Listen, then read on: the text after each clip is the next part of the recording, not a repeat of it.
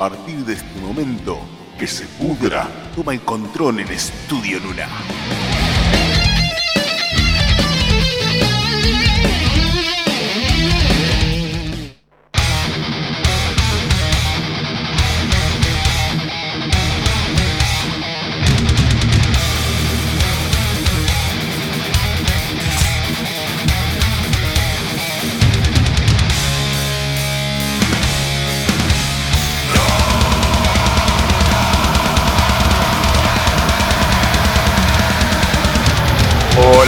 Hola, hola, hola. Sean todos bienvenidos a una nueva emisión de. ¡Ese Pudra!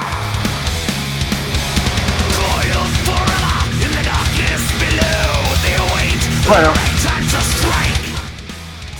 Estamos acá. Primero le quiero dar mi saludos a, a David, que del otro lado del vídeo. Hola, David. ¿Cómo te va, Dami? Armando todo. ¿Me desarmado un poco? Che, antes que nada, ¿qué, onda? ¿Qué-. ¿Cómo se escucha? ¿Bajo, alto? A vos te escucho de fondo. El bajo se escucha abajo, decía el chiste. No, se escucha muy bien.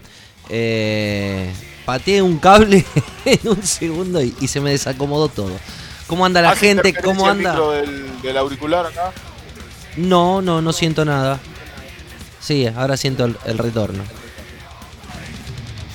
Bueno, ¿cómo, cómo anda la, la tribu metalera? Ciertos problemas, pero vamos, ¿viste? Bueno, y sí, la vida está plagada de, de problemas, ¿si no? A ver, ahí estamos mejor. Sí, perfecto, siempre eso no viene. Bueno. Saludamos a eh, Sergio.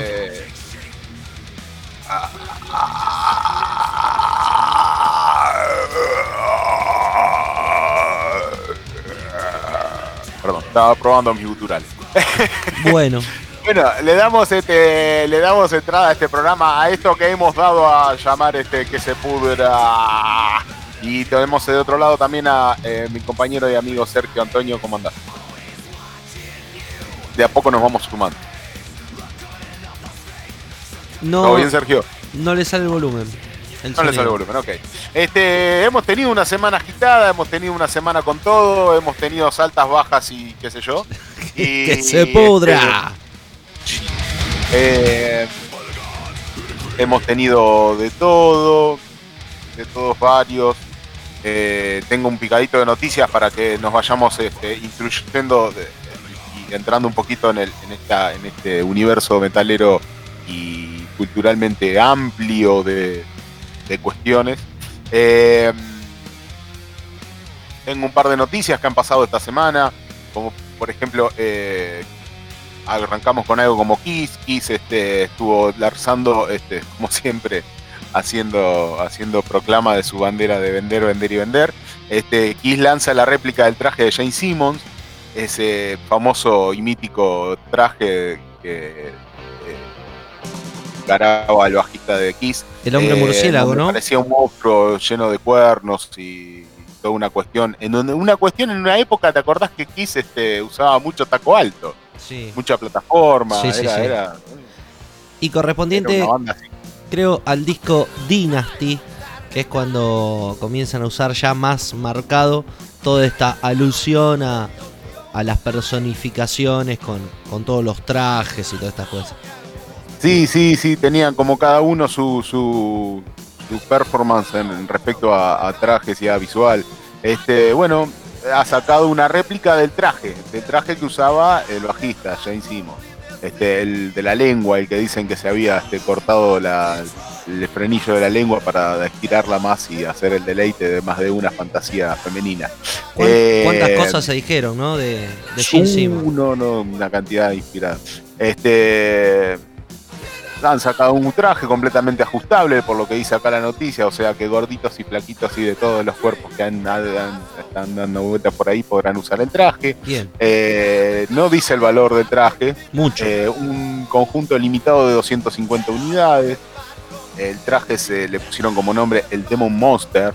eh, se fabrica en, Norte- en Norteamérica y viene con un, este, unos guantes, unas botas, las botas, las famosas botas de dragón, esa que ponía arriba del retorno, se calzaba el bajo en la, ingle, ¿te acordás? Sí, sí, sí, sí. Este, Para ir a un casamiento no te sirve, ¿no? Para ir a comprar al almacén. te pones el trajecito, ¿no? Y vas y haces este, y asustas a algún que otro purrete que encontrás en el camino. Eh, bueno, desde el 2015 viene sacando ciertas réplicas al mercado y las viene sacando a la venta de, eh, toda esa de toda esa de esa parte de Kiss en donde usaban trajes y se pintaban porque después este, se han sacado los trajes la pintura y han querido hacer este un, una cuestión de Kiss sin tanto maquillaje ni tanto glamour. Perdón, Sergio, eh, ¿vos qué, qué opinás? ¿Kiss con maquillaje o Kiss sin maquillaje? Bueno, seguimos teniendo problemas de sonido con Sergio. Ok, este, mm, acá hacen un muestreo de las botas y hacen un muestreo de todo el, Tenemos el unboxing de, Monster, de Monster Demon Monster. Este, mm, Vestite como murciélago y sé como Kiss. Formá parte de la banda de tus sueños. Está bueno. Eh, había una gira despedida, End of, the Road de, Kiss, pero bueno, obviamente quedó, era para julio del 2021, pero me parece que no va a ser. Eh, tenían una gira despedida con otras bandas, pero bueno, como siempre, viste, como así como Ozzy, se vienen despidiendo, todo el tiempo se vienen despidiendo. Así que bueno, por parte de Kiss ahí tenemos este venta de merchandising. Bien. Eh, contraposición a eso lo tenemos al señor Bruce Dickinson, que va a recaudar fondos para eh, niños desfavorecidos junto a ciclistas. Eh, Dickinson, más que, más que Dickinson, la, parte de management de, de, Iron Maiden tiene, tiene una asociación que se llama Heavy Metal Trance, este, y en, esta parte tienen a los ciclistas de Heavy Metal Trance eh, que se dedican a toda esta cuestión de recaudar fondos y, para distintas cuestiones, de, lo que sea que surja en el momento de juntarse para una cooperación. Eh, en este caso, para niños desfavorecidos. Calculo que desfavorecidos en cualquier, cualquier cuestión de, de, de la vida. Un niño sea desfavorecido, ya sea violencia o ya sea alguna enfermedad en cuestión. Eh, porque no, no aclara, no aclara desfavorecidos en torno a qué, pero no importa. 40 eh, ciclistas mm, van a competir 282 kilómetros, también va a haber carreras a pie, también va a haber carreras maratónicas. Eh,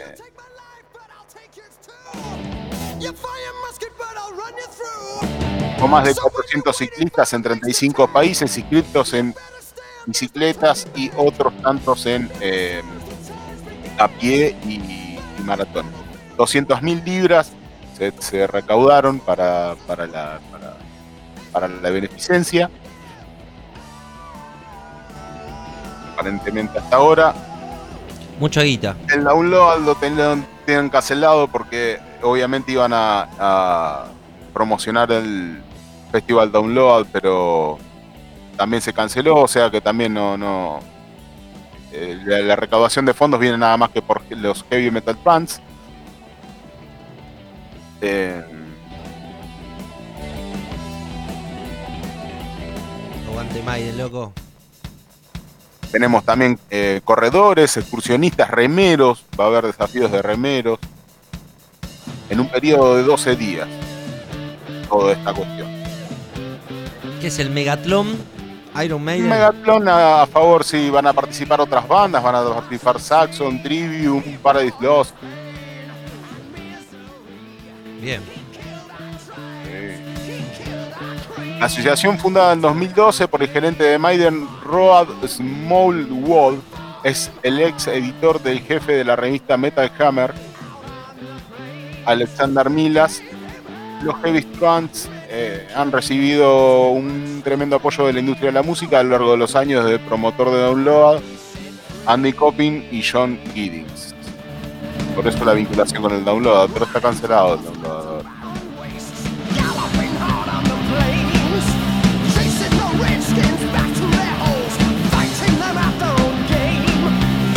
Ediciones anteriores han participado este, personalmente, han participado la gente de Queen, de Metallica, de Kiss, de Bon Jovi, de Maiden, en otras ediciones.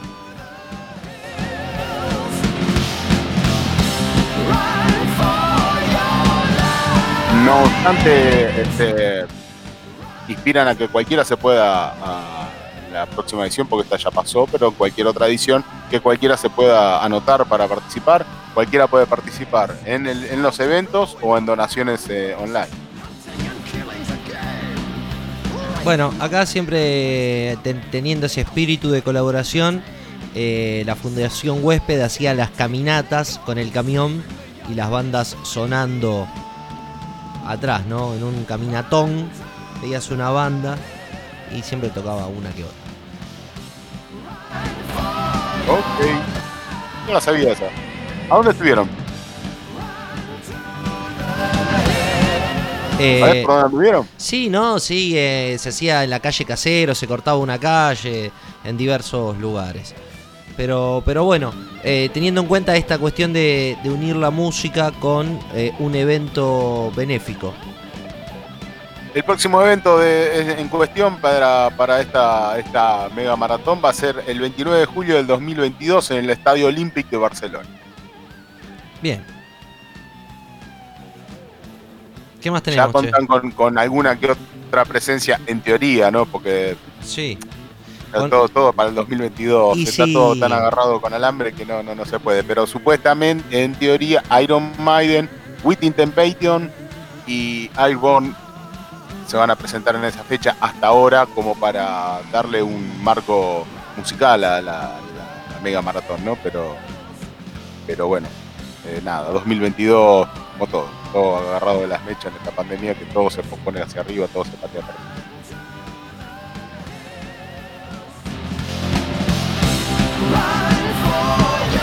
Por otro lado, y cambiando rotundamente la cuestión, King Diamond. King Diamond publica un cómic eh, basado en su mítico disco Abigail, que ya estuvimos hablando de ese disco, que es un disco temático, un, disco este, un disco que encierra toda una historia de nueve temas del primero al noveno, y vos lo escuchás correlativo y es todo un relato de una historia de terror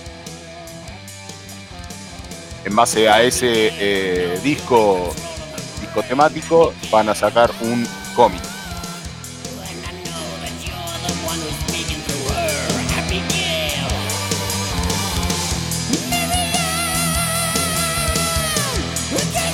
Bueno, la novela gráfica basada en las historias es un sueño hecho realidad para mí, dice King Diamond.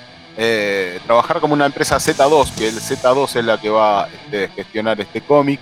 Eh, dice que va a tener un gran nivel y que va a ser este, de, amplia, de amplia discusión para los eh, amantes del, género de terror y que este, simplemente no puede esperar para poder presentar esto personalmente. Este, bueno, obviamente que está queriendo presentarlo arriba del escenario, pero bueno.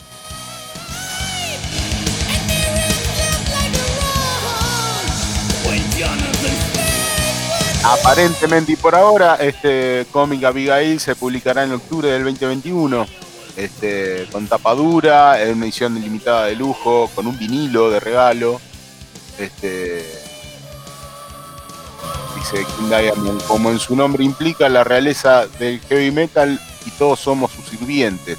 No podría estar más honrado en compensar a mis seguidores con el cómic y la música heavy con la que probablemente será uno de los aspectos más destacados del año y un listón alto para los colaboradores artistas del Z2 en general.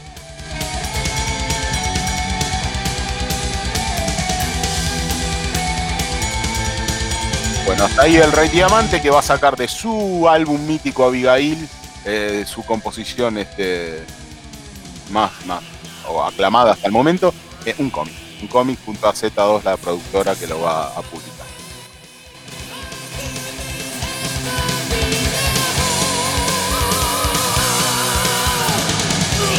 Por otro lado, tenemos a Ramstein, Ramstein, que también proponen crear un set de, Lego de Ramstein.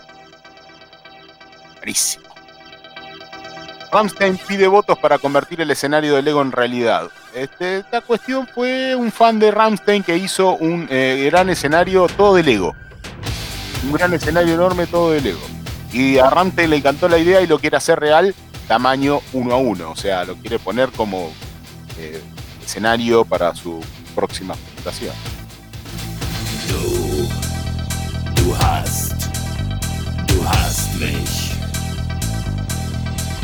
Para esto eh, estarían calculando de que necesitarían 1493 piezas, o por lo menos eso fue lo que usó este fan para crear la miniatura. Este, y necesitarían ese tamaño de piezas, pero reales en uno a uno para poder representarlo arriba del escenario. Porque lo van a hacer de Lego, o sea, no es que van a hacer un dibujo o van a hacer toda una, una puesta en escena, no, no, van a hacer todo una cuestión de arriba del escenario, todo un fondo del escenario, todo de Lego auspiciado obviamente por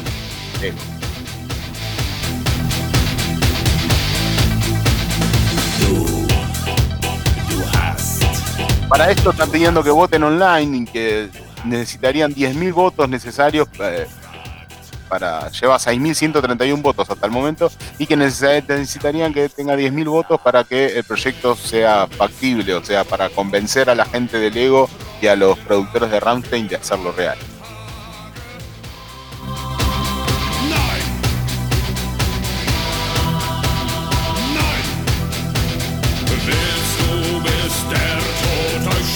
Bueno, por último dice que puedes este, entrar a la página de Ramstein, al oficial Ramstein, y, ahí votar por este escenario del grupo.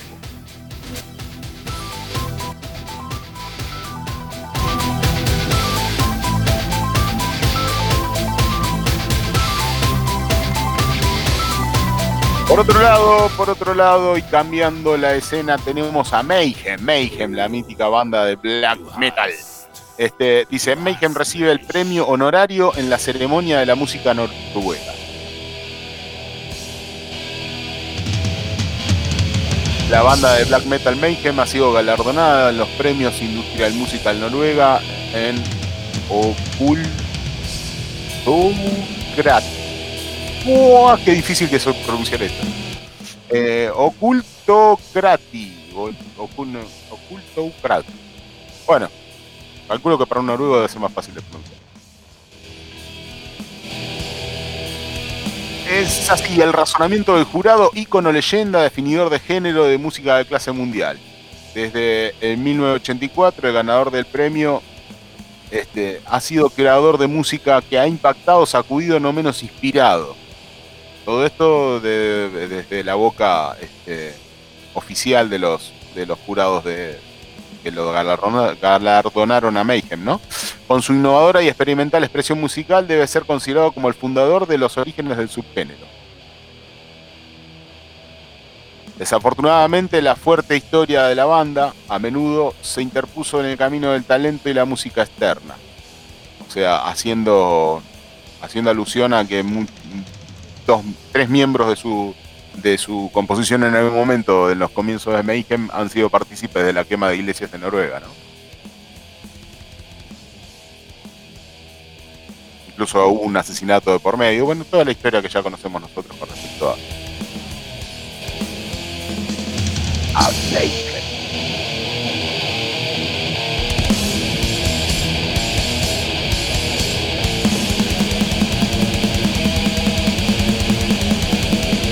Solo se puede considerar a la banda como una leyenda y una grandeza en la música noruega. El premio honorífico de este año es para May.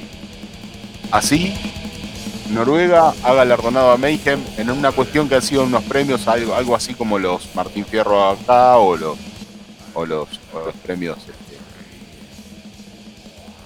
los premios a la música que hacen acá, los premios Gardel, por ejemplo, bueno, allá en Noruega los han galardonado como los eh, formadores del género. Así, directamente. Los que iniciaron el género, Mayhem. En Noruega.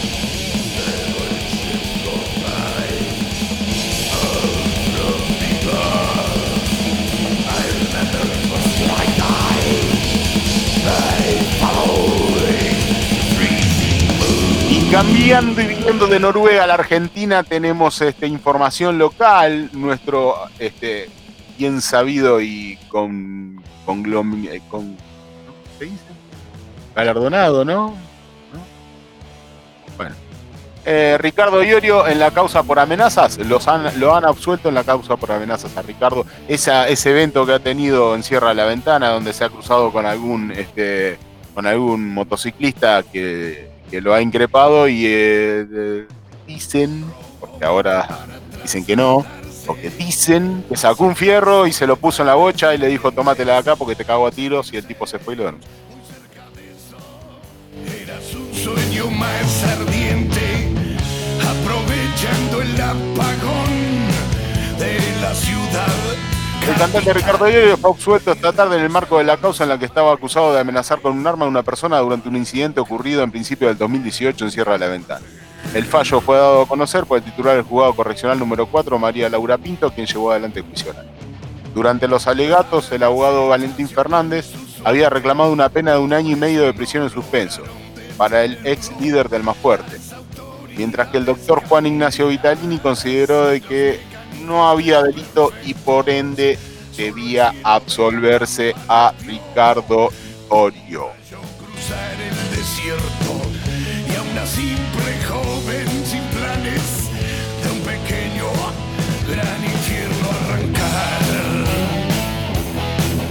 El hecho que le imputaban de Ayorio se reprodujo el 26 de enero del 2018 sobre las 19 horas fue cuando ingresó con su camioneta en la estación de servicio de Sierra de la Ventana y protagonizó una discusión con un, joven y su padre de apellido Isea, porque aparentemente hizo una maniobra brusca y casi choca con la moto en la que estaba el chico.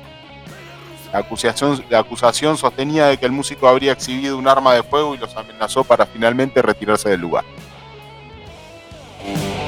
Nada de eso se pudo comprobar, por lo tanto a Ricardo lo absuelven de culpa y cargo en esa causa.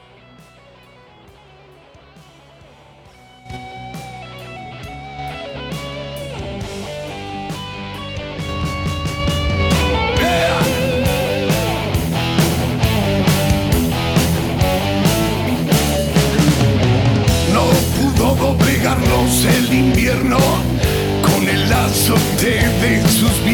Cambiando de rumbo desde eh, este nuestro queridísimo Ricardo, nos vamos a Saxon, una vítica banda, este, una banda legendaria Saxon, de, larga data generando y generando. Trabaja con Carpe Diem o The Primage, Pilgrimage, como título de su nuevo disco. Eh, está queriendo sacar otro disco, no se quieren bajar de la escena, siguen, siguen, me parece muy bien, porque son una banda que suena como la puta madre.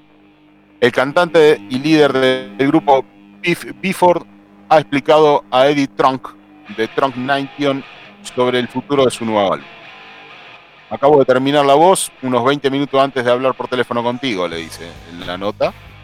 Se lo voy a enviar a Andy Sneap, el productor de Saxon, y lo mezclará en algún momento antes de junio. Y entonces estará listo.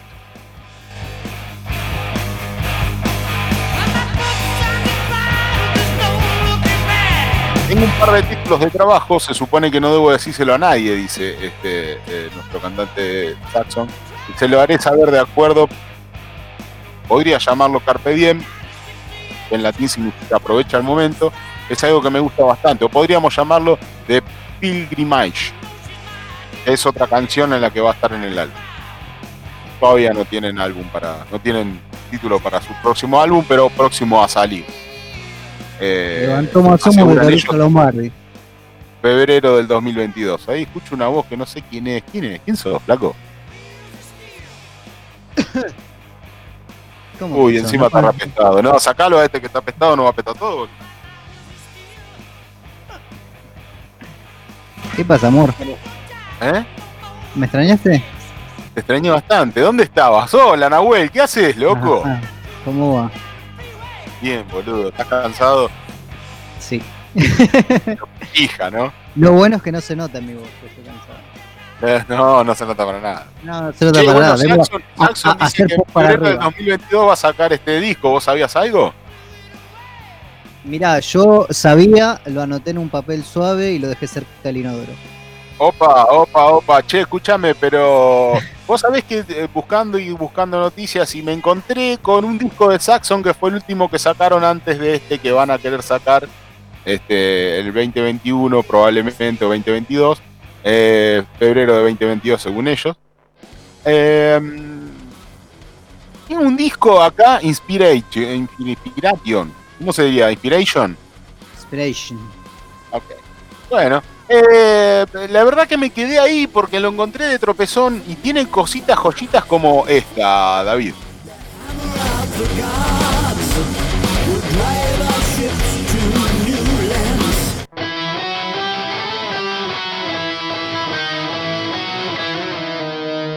¿Conocemos esos acordes? Sí.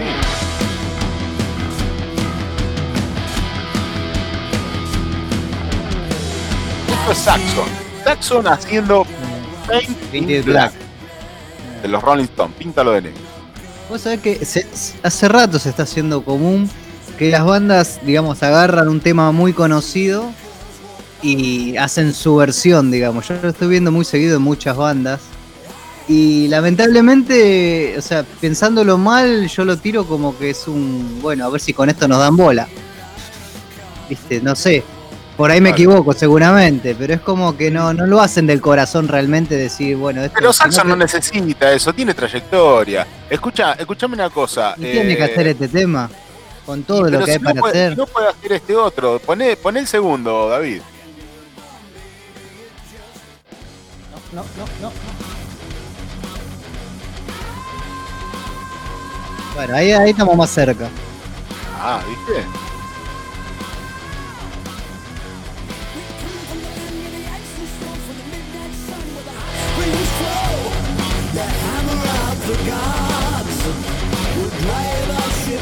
No tiene necesidad esta gente, lo hace por realmente por divertimento, no, no creo que sea una cuestión este. Son Saxon, tienen mucha trayectoria. Tienen tanta trayectoria como Maiden, lo que sí, tuvo más suerte. No, no, bueno, no, no, no, no, O sea, son dos ligas diferentes, totalmente diferentes. Saxon está tres escalones más abajo que Maiden. O sea, eh, no sé, me cuesta creerlo. La verdad que me, la verdad que me cuesta creerlo. Lo veo más como un- una jugada comercial que, que una jugada- que no, es- no está mal. Yo te digo, lo, lo veo muy común en, en muchas bandas, ¿viste? ¿Y el tercer Eh, tema qué te parece, Nahuel? A ver. A ver. Uno Luis Miguel tira.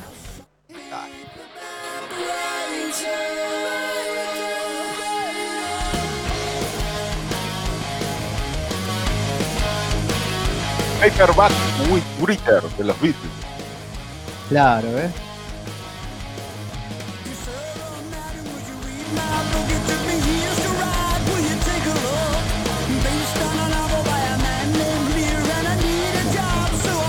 A veces, a veces pasa también que, por ejemplo, el, el disco tiene una fecha.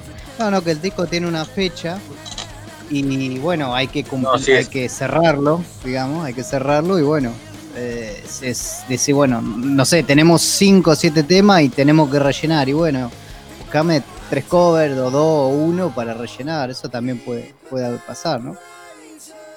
Bueno, porque si no, después tenemos Evil Woman de Black Sabbath.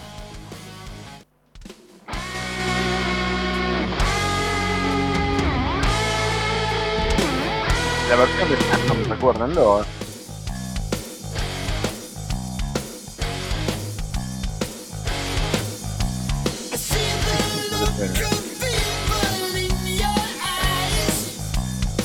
Bueno, ahí la voz le pusieron una cantidad de efectos para Oh. a la de otra.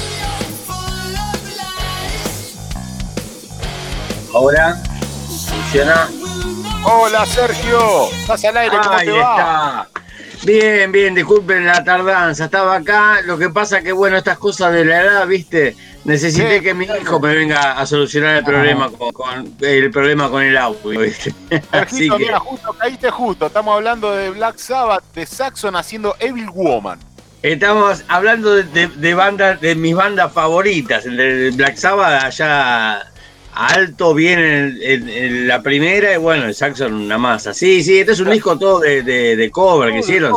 Yo me tropecé con él, no lo había escuchado y me pareció interesante darle un segundo en el programa porque este, me pareció interesante. Tiene cosas, de Evil Woman, después tiene por ejemplo Stone Free de Jimi Hendrix. Sí, sí, pero bueno, a mí lo que me llama la atención es que los tipos no, como decías recién, ¿no? Eh, que no, no tienen ninguna necesidad de prenderse de nadie, ellos son, son Saxon eh, tendrán la cantidad de gente de fans que tienen, más o menos que otras bandas, pero no necesitan eh, de, nada, ¿no? Y la verdad que es como un homenaje a, artistas que se ve que los, que los han marcado, ¿no? Como sí, sí, sí, sí. Tienen este Stone Free de Jimi Hendrix, eh, Bomber de Motorhead, Steve King de Deep Purple. De Deep Purple, sí, sí, sí, sí, The Rocker de sí. Este, muy muy bueno que estén en actividad, a ver si tenemos la suerte de que vuelvan, ¿no? Ojalá que sí, ojalá que así sea. Sí, sí, sí, acá justo estaba leyendo que tenían un disco que todavía no le habían puesto nombre y estaban debatiendo entre dos nombres más o menos probables y para febrero del 2022. Febrero del 2022. Bueno, igual estamos en año de pandemia, ¿no? Pero bueno, ojalá que nos, nos tomen en cuenta para cuando cuando salgan de nuevo no, No tiene mucho apuro tampoco porque no tiene mucha cuestión para poder presentarlo. Este, claro, sí. Bueno, así que cualquiera que quiera este, realmente ir hurgando en este disco, la verdad que me llamó mucho la atención. Inspirations de Saxon, todos 11 eh, temas, este, todos covers, y está muy bien hecho, está muy impecable, no, no está, no está mal. Me, parece muy piola, me, me, Me parece muy bien que vemos a, a las grandes bandas de antaño, las vemos en muy buena forma, ¿no? O sea, no, no, no la vemos sacando, la, vamos, la vemos sacando material de primera. Vos fíjate, el, caso más emblemático para mí es, bueno, ya, ya no, no sé cuántos años lleva de fallecido Lemmy, pero todo el, el final de la carrera de motor fue, fue alucinante, me parece. De un nivel increíble. Y, pasa con todas las bandas que, que, que siguen en carrera, que siguen, no están en decadencia, pero para nada, están sacando cosas buenísimas.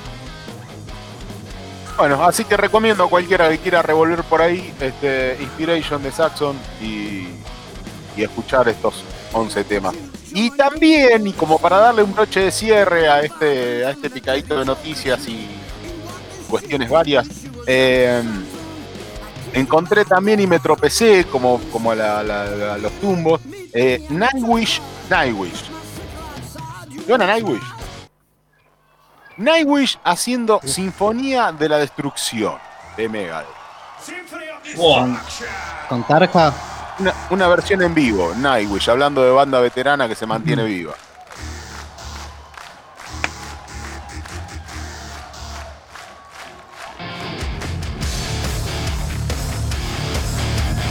Y los dejo escuchando este temón de Nightwish, de, la versión de Megadeth.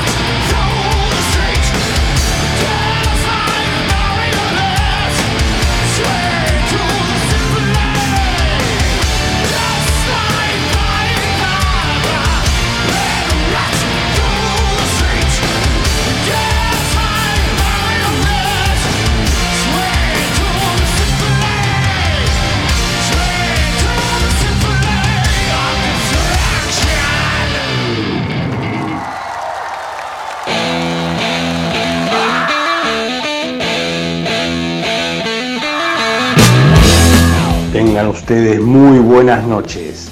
Mi nombre es Sergio Antonio Aguilar y esto es el informe incompleto.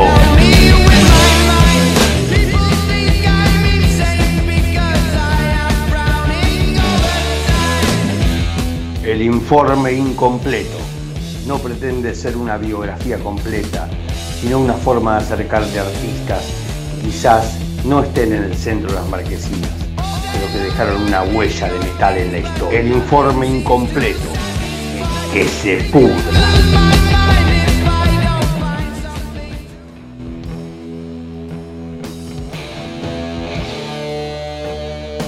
Hola Sergio. ¿Qué tal? Muy buenas noches para todos. Y bueno, acá estamos con otro informe de una banda legendaria hoy, que bueno, desgraciadamente acaba de anunciar este año su, retiro, ¿no? Ojalá que, se arrepientan, todos vuelven, así que tienen que volver ellos también, ¿cierto? Recién se van, pero tienen que volver. Así que... Ya, se están yendo. ¿Te parece? Sí, pero como todos vuelven, esperemos que, sea un, breve, una breve despedida. Eh, la banda que hoy, de la que hoy vamos a hablar es una banda eh, que se formó en el año 1984 en California. Estoy hablando de Sadus. Es una banda que hizo un estilo entre el trash y el dead, ¿no es cierto? Una onda así que tiene un sonido eh, muy distintivo. Eh, tocan a, las chapas mal, a los palos, una banda rapidísima. Y bueno, eh, se caracteriza mucho por el sonido, por la voz de, de Darren Trevis, su vocalista, y que tiene también unos fraseos rapidísimos. Las letras, si vos agarrás un CD y ves las la, letras impresas y vos decís, ¿cómo hace para decir todo esto en, en, una estrofa? ¿Cómo hace para meter todo eso? Bueno, lo mete, lo mete, lo mete. Así que, el metal. Sí, sí, sí, una banda de, puta madre eh, con un bajista que eh, no sé si, depende de los estilos de cada uno, no sé si, no se puede decir este es el mejor del mundo, pero quizás en la música extrema sí se puede decir que sea el mejor de, del mundo de la estilo, más bien. Claro, claro. Dentro, yo creo que dentro del estilo de música que hacen, no, no, no hay nadie que le, lo iguale, ¿no? Eh, estoy hablando de Steve DiGiorgio, actual bajista de Testament, ¿no es cierto? Eh, bueno, ese eh, y, mi, ídolo absoluto, por supuesto. La banda se formó con Darren Trevis en, guitarra y voces, Rob Moore en guitarras también, bueno, Steve Giorgio y la batería John Allen. Eh, 1984 decía que se formó y en 1986 ya sacan su primer demo. Eh, su, no, su primer demo no, fue ya su primer CD independiente, se llamó Dead to Posers. Muerta a los posers, ¿no? Algo así sería. Sí, a los que hacen poster, digamos. Exactamente, sí. Y, y, bueno, ¿qué es un poser, Nahuel? Nahuel, ¿qué es un poser? Definime, definime Nosotros acá, un póster acá le diríamos al careta. Claro, tal cual. Al que pretende hacer algo que no es la pibita que va a bailar con la remera de los Ramones o de Metallica, ¿entendés? vos decís, no, o sea, te la pone porque, no sé, es una pose, digamos, pero jamás escuchaste esas bandas. ¿Me explico? un ejemplo de, careta. No, no, no, La verdad que no sé, no, no, quiero mandar al frente a la es más la gente, no la banda. Una banda no, no, hay una banda pose porque no sobreviviría de ninguna forma. Eh, o no se me ocurre a mí. Es más la gente pose, ¿viste? La, la gente que. Nada, que sigue una corriente por moda, me parece. Sí, una onda de falso, falso metal, ¿no? Sí. Claro invitamos a la gente que eh, a través de nuestro WhatsApp al 11 36 69 1 nos indique qué banda sería para ellos poser, ¿no? Lo dejo acá. como mira, Hermética, si equivocado, Hermética le diste a Huff, le diste que es, que es veleta de la moda. Entonces eso sería una pose para Hermética, digamos. Ah, tenés razón, esa es una muy buena ah, referencia, sí, sí, sí. Sí, ellos mismos bastante... una banda poser. Bueno, los invitamos. Igual lo banco, aguante Huff, Sí, por supuesto, un, rockero. Invitamos a la audiencia para que este, nos mande al 11 36 69 29 01 este, su audio de WhatsApp indicándonos a ver para ellos quién sería una banda poser. Así como aprovechando el momento. Y sí, vamos a abrir el debate y que se pudra, que se Ahí nomás. Eh, bueno, Sergio, continuamos con lo tuyo. Bueno, eh, así que eh, es, así arrancó la carrera de Sadus, tocando por, por los circuitos de clubes, ¿no es cierto?, en Estados Unidos. Y sacan en 1988 su primer disco, producido por el guitarrista de Metal Church, John Marshall. El disco se llamó Illusions. Fue el primer disco, año 1988. Eh, del cual no sé si, si, vamos a pasar un disco, algún tema ahora o, después. Eh, ¿De Metal Church? Eh, sí, sí, el, guitarrista de Metal Church les produjo el disco. Uh, qué bueno. Sí, sí, fue una especie de, padrino de ellos. Otra Así que, bueno, que viene de larga data. Sí, también lo vamos a tener acá seguramente en un informe, porque la verdad es una banda que, de, puta madre y que bueno, que vino, tiene una carrera muy, muy consistente, sin, sin altibajos, ¿no? Todo eh, con mucha constancia.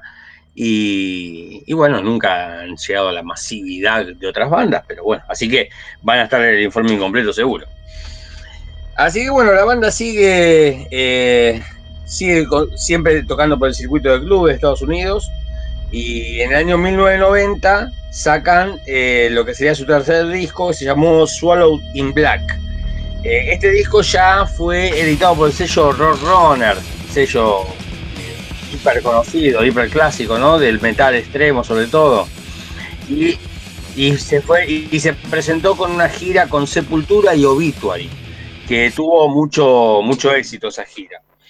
Así que eh, fueron tomando la banda de a poquito, fue creciendo, fue tomando más relevancia en el ambiente, ¿no? Siendo, que siempre son bandas extremas, que no es difícil que una banda de estos estilos llegue a una masividad. Eh, por, otra parte, los músicos, que también eso es algo que ha por ahí hecho que la que no sea una banda tan productiva a nivel cantidad de discos, ¿no es cierto? Porque tienen eh, actividades variadas los músicos. Stevie Giorgio eh, ha tocado con infinidad de bandas, ha grabado y en el año 91 eh, graba con Did por primera vez, graba el disco Human, Stevie Giorgio. Y bueno, a la vez que lo graba tiene que salir a hacer las giras promocionales, ¿no es cierto? Eh, esto, si bien demora un poco el trabajo de Sadus, también hace que la, la discográfica Roadrunner vea una oportunidad en ver a, Stevie George tocando con Did, ya digamos una banda de mucho más renombre, como para también impulsar un poquito la carrera de Sadus. Y lo que hacen es relanzar el, disco Illusion eh, bajo con otro nombre. Curiosamente el disco eh, se relanzó como Chemical Spiocer. Eh, y es un disco que no, o sea, se relanzó, pero no con los mismos temas, no es que, le agregaron tema como suele pasar con ediciones en tal país, que le agregan algún tema o algo. Eh, este es el, mismo disco exacto, el disco Illusion es el, mismo disco, se, relanzó con otro nombre. Y se, se presentó con una gira europea eh, teloneando a Morbid Angel. Así que un, también un peso pesado de la escena. Así que no sé si de ahí, David, tenés listo un, un temita de Chemical Spusor o de Illusion, porque es el mismo disco en realidad. Eh, Certain Dead, sí, totalmente.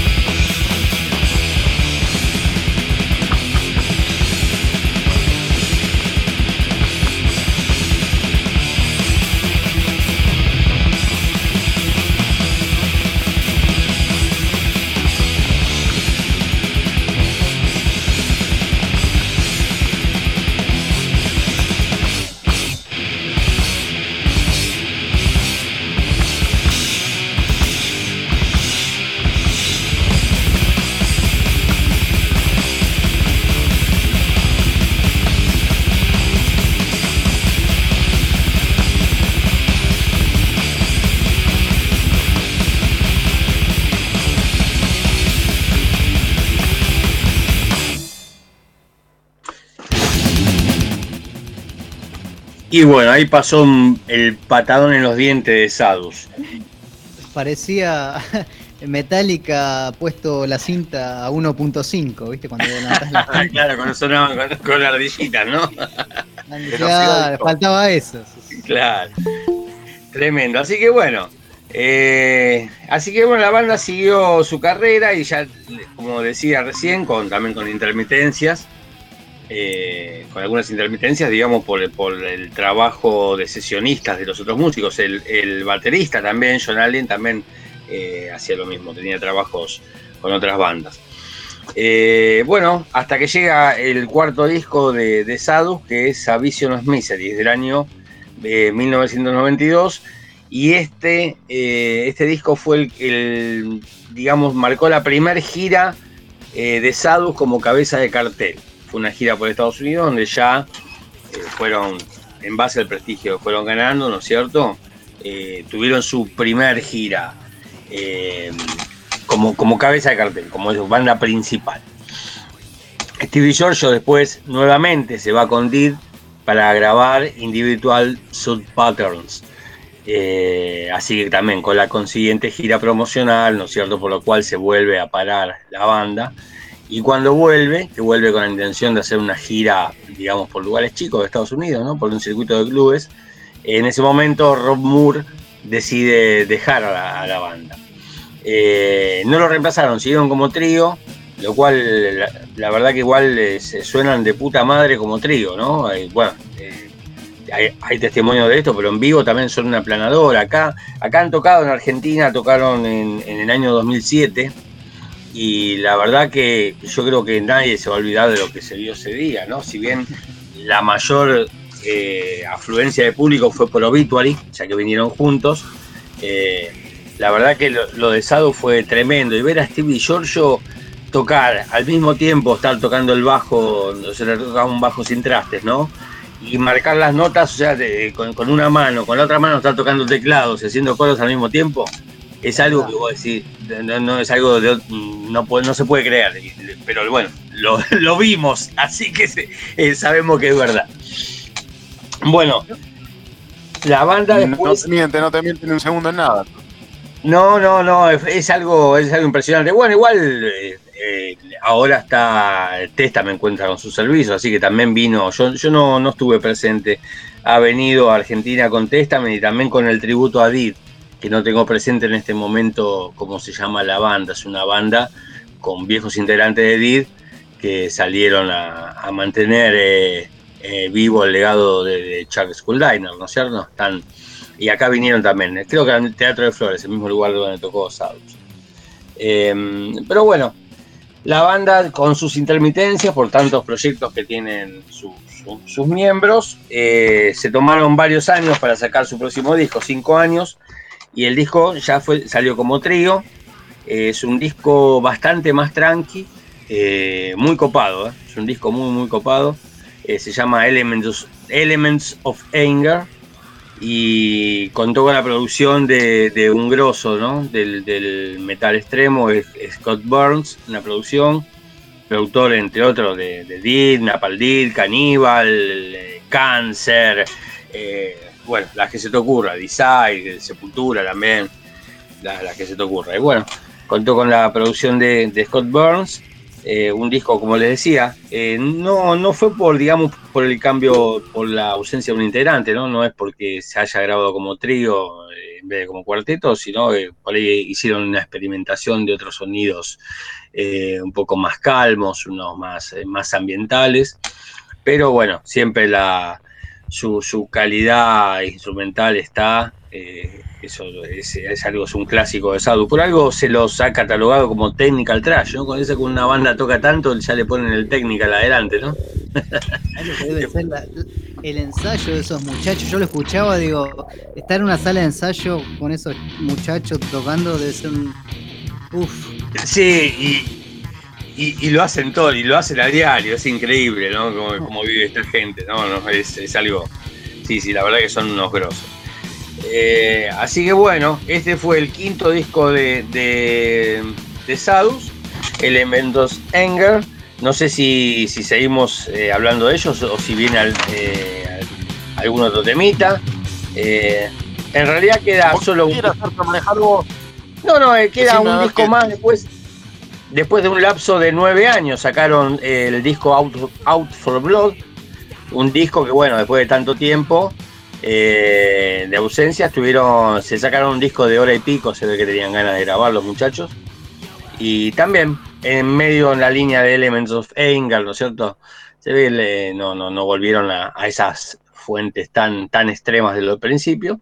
También otro muy buen disco. Y si bien había planeado, estaba planeado su, hasta hace poco eh, la continuidad de la banda, eh, no hubo un comunicado oficial, pero sí hubo mensajes en las redes sociales de los miembros. Eh, Stevie George en su momento dijo que no, que ya no daba para más. Vaya a saber, seguramente es por la cantidad de compromisos extras que tienen eh, todos, ¿no? El mismo Stevie Giorgio tocaba junto a, a Darren Trevis en una bandas, bandas que digamos que se juntan como amigos, ¿no? A tocar en clubes chicos de Estados Unidos.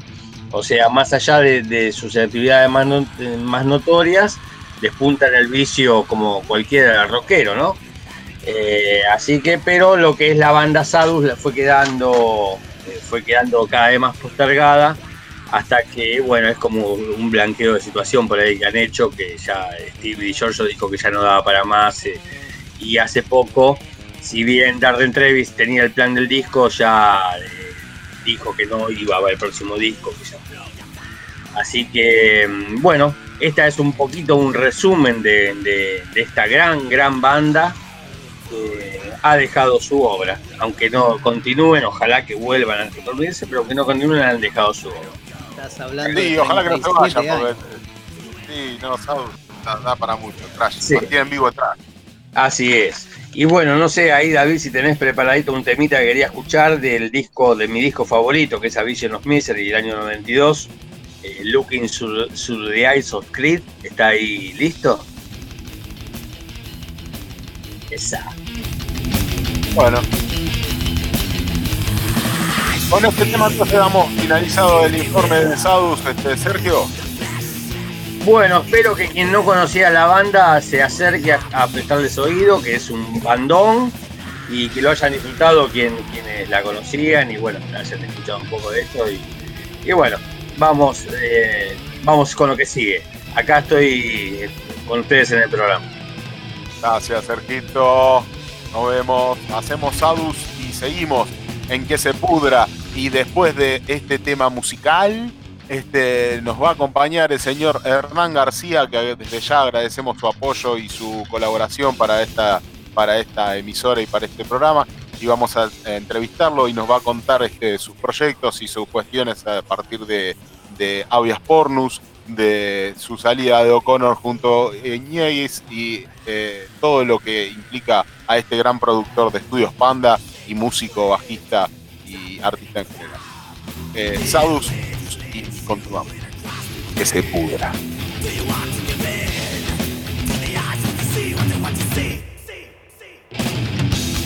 looking through the eyes of me.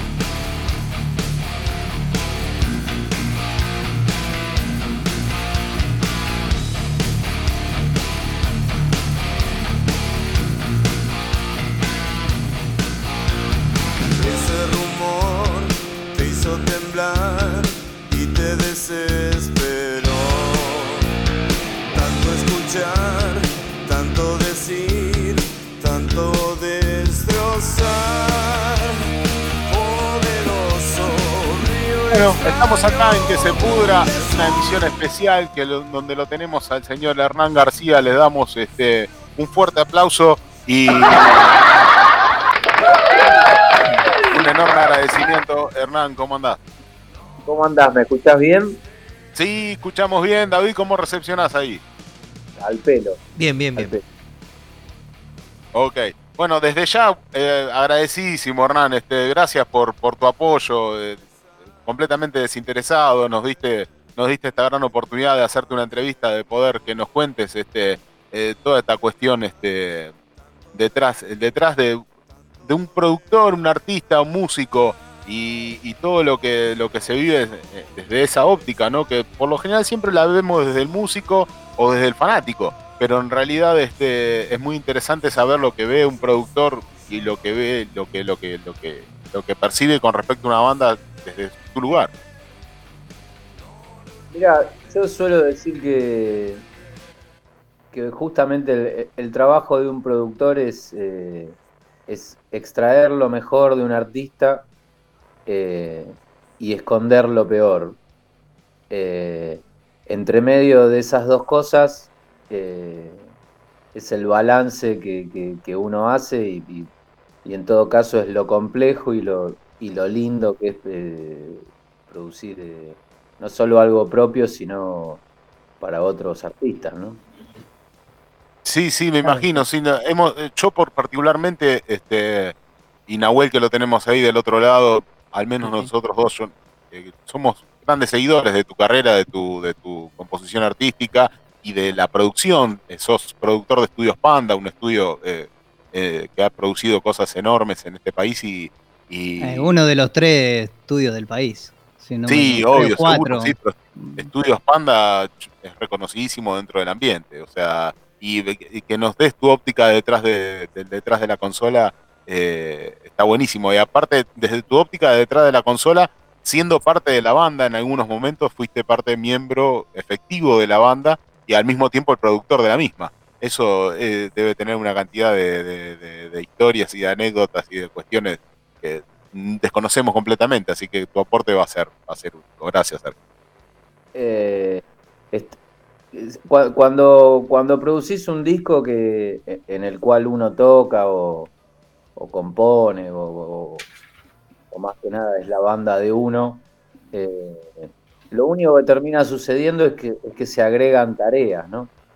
Eh, no es lo mismo que producir para otro, donde uno está como del otro lado del mostrador, eh, cuando haces cosas, eh, por ejemplo, en un disco de Avia Pornus, eh, uno es como que está de, los dos lugares del, mostrador, ¿no? Del, lado del artista y del lado del productor. nada, con, los años con los años uno entiende esa diferencia y sabe o por lo menos trata de, manejarse con respecto a, los dos puntos y la, cuando producís para otro es distinto porque trabajás nada más como filtro, ¿no? Obviamente que uno usa su, su, parte musical, todo el tiempo está corriendo, está corriendo eso, no, no solo es audio. Eh, pero bueno, es como que uno eh, cumple mucho más la función de, filtro. Sí, sí, obvio, tenés, este, estás de los dos lados, entonces tenés otra percepción también. Bueno, arrancando con la entrevista, lo primero que te quería preguntar es, ¿qué significa para vos el metal? Porque esto es un programa de metal, hablamos de, cultura metalera y, bueno, no, no queremos salirnos de esa cuestión, eh, porque de eso se trata, pero ¿qué significa para vos el metal cuál es su evolución? O sea, ¿en qué aspecto vos pensás que va a evolucionar esto? Mira, eh, es, un género musical que, que, me acompaña hace muchísimos años, ¿no? Eh, es la música. Lo, que pasa es que hay, muchas ramas, ¿no? Cuando se habla de, heavy metal o de rock pesado. Eh, pero bueno, es un poco la música que, a uno le, sale y, seguramente con lo que uno más se desarrolló. Eh, a través de los años. Es, lo que más hice. Eh, eh, toqué con, un cantante que, lógicamente es muy importante también para el género, así que es algo común para mí. Lamentablemente, si te tengo que decir, son géneros musicales de que, la, evolución es, es, un poco corta porque hace mucho que el rock no está de moda en el mundo. Eh, así que eso lo cambia todo con respecto a lo que vos me decís de, evolución. Creo que hay un montón de grupos. Eh, ayer justamente estábamos hablando de eso.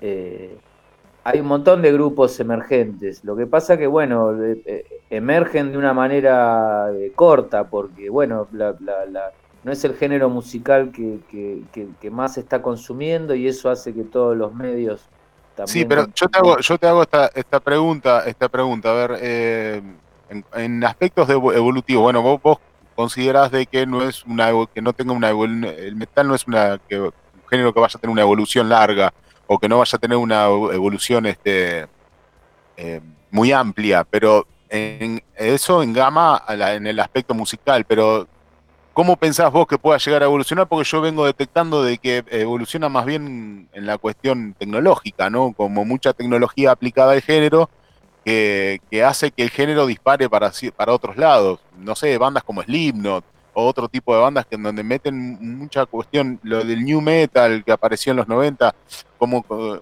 una cuestión más tecnológica, que hace que el género evolucione desde lo tecnológico o con aplicaciones tecnológicas al género y ahí la evolución. ¿Vos qué, cómo lo ves eso? Yo lo veo bárbaro y de hecho lo, disfruto. Sí, si es en ese sentido, y sí, estos últimos 20 años, la, la, tecnología, y, un poco más también, pero te diría que los últimos 20, la tecnología y, los grupos y los, las producciones, sobre todo de las bandas de afuera, ¿no? Eh, sí, estoy seguro que, que hubo una evolución enorme, no solo en la tecnología, sino también, vos justo nombraste un grupo que, son pibes que se tocan todo, ¿no? Eh, eh, en ese caso te diría que es una que, es una mezcla de dos cosas importantes, ¿no? El, tocar bien y, que detrás haya una cuestión estructural y una buena producción. En el caso de Slipknot, creo que es un grupo que me gusta mucho y y creo que es de los grupos que más se han evolucionado y, en todo caso innovado, ¿no? Con ciertos sellos nuevos de, audio con respecto a sus discos. Ah. Ese es el tema, que no hay tanta innovación en sí. o sea, hay tecnología, hay nuevos instrumentos, hay, hay todo, pero en lo que es innovación en el estilo, estamos complicados hace muchos años. Eh, yo qué sé, pero bueno, le pasa a muchos estilos, ¿no? A mí igual, yo creo que lo que se va a mantener es el género canción, o sea, canción, la, canción, canción pesada, ¿no? Eh, pero me parece que el género eh, sí está como muy limitado, como que muy llegó a, no hay mucho más, o sea, seguimos bajando las afinaciones, podemos, ¿qué hacemos? Volvemos a tocar rápido otra vez y técnico como se, tocaba 50 años atrás, o sea, no, no me está mostrando nada. Es muy difícil innovar también, ¿eh? No, no es joda, no pasa en ningún estilo, no, no, no es nada más. A mí me parece que, que, ya, ya esos grupos eh, eh, creo que, que, han brindado su innovación, ¿sí? Tiene que ver lo que vos decís. hay puntos donde donde se clava un poco más y, se tarda más años para que, para que alguien se la juegue con algo nuevo. Eh, pero me parece que siempre siempre termina sucediendo lo mismo. Me parece que cualquier grupo se va a destacar por una buena canción, ¿no? Eh, por el contenido del disco. Y, a mí personalmente, dentro del género, eh, es un poco más difícil. También yo escucho bastante de todo, pero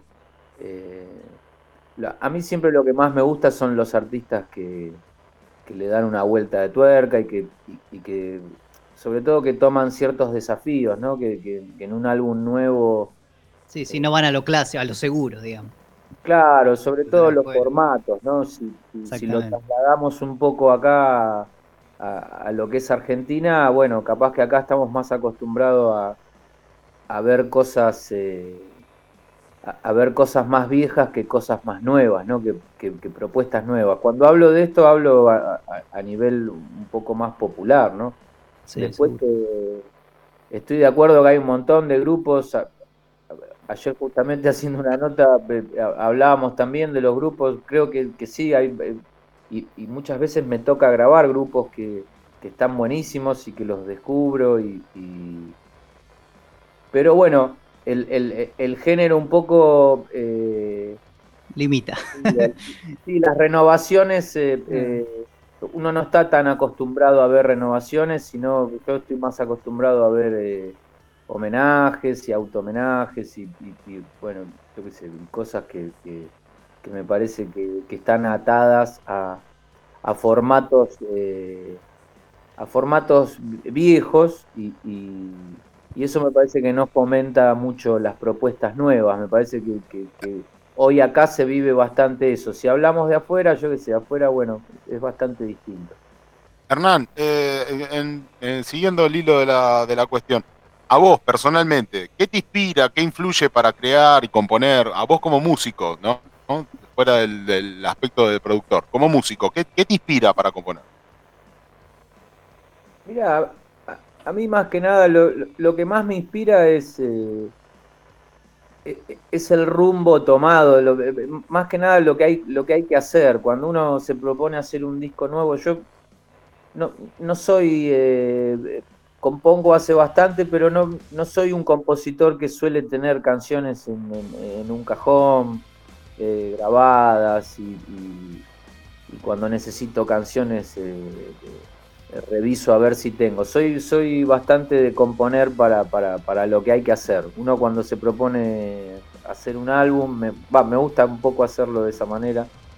Eh, me, predispone componer para ese álbum. Eh, y, entre medio de eso, yo qué sé, sí, suceden un montón de cosas. Yo más que nada lo, una, una, de las cosas que más me, propongo es tratar de, no repetirse, de, ya te digo, esto que, a mí tanto me gusta y que me gusta los artistas que toman ciertos desafíos disco a disco, eh, que se la juegan un poco, ¿no? Eh, eso también me inspira, pero sobre todo lo, que más me inspira es tener que componer para un álbum porque, porque ese es el rumbo tomado, de decir, bueno...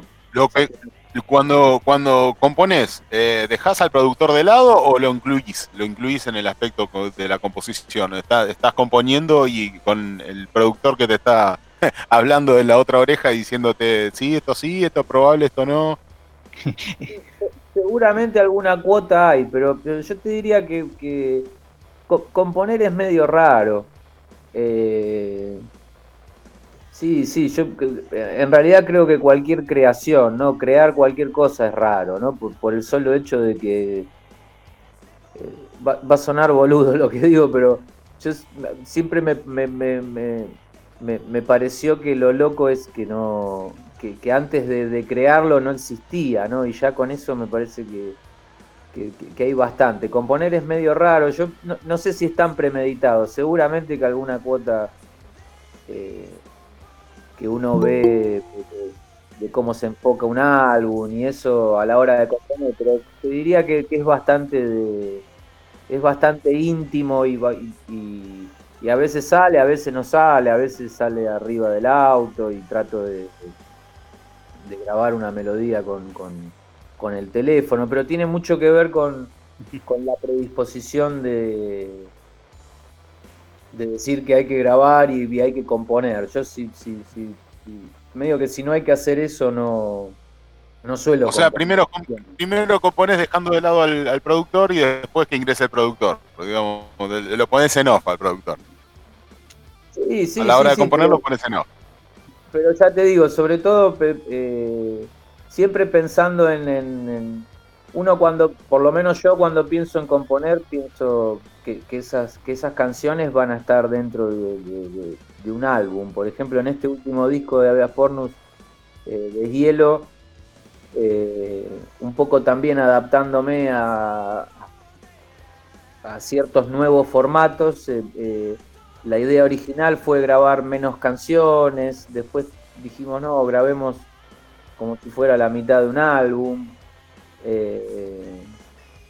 Y bueno, y al final en esta última edición, en la digital no, pero en la edición de físico eh, le agregamos tres canciones que habíamos hecho porque nos parecía que, que eran pocas, eh, que seis temas para un álbum era poco, así que le agregamos tres temas más que son como bonus track eh, de lo que hicimos en, una vez hicimos un streaming que se llamó Acuario Live y y bueno, hay dos canciones, eh, hay seis canciones de Avias Pornus, dos canciones de, O'Connor y una canción...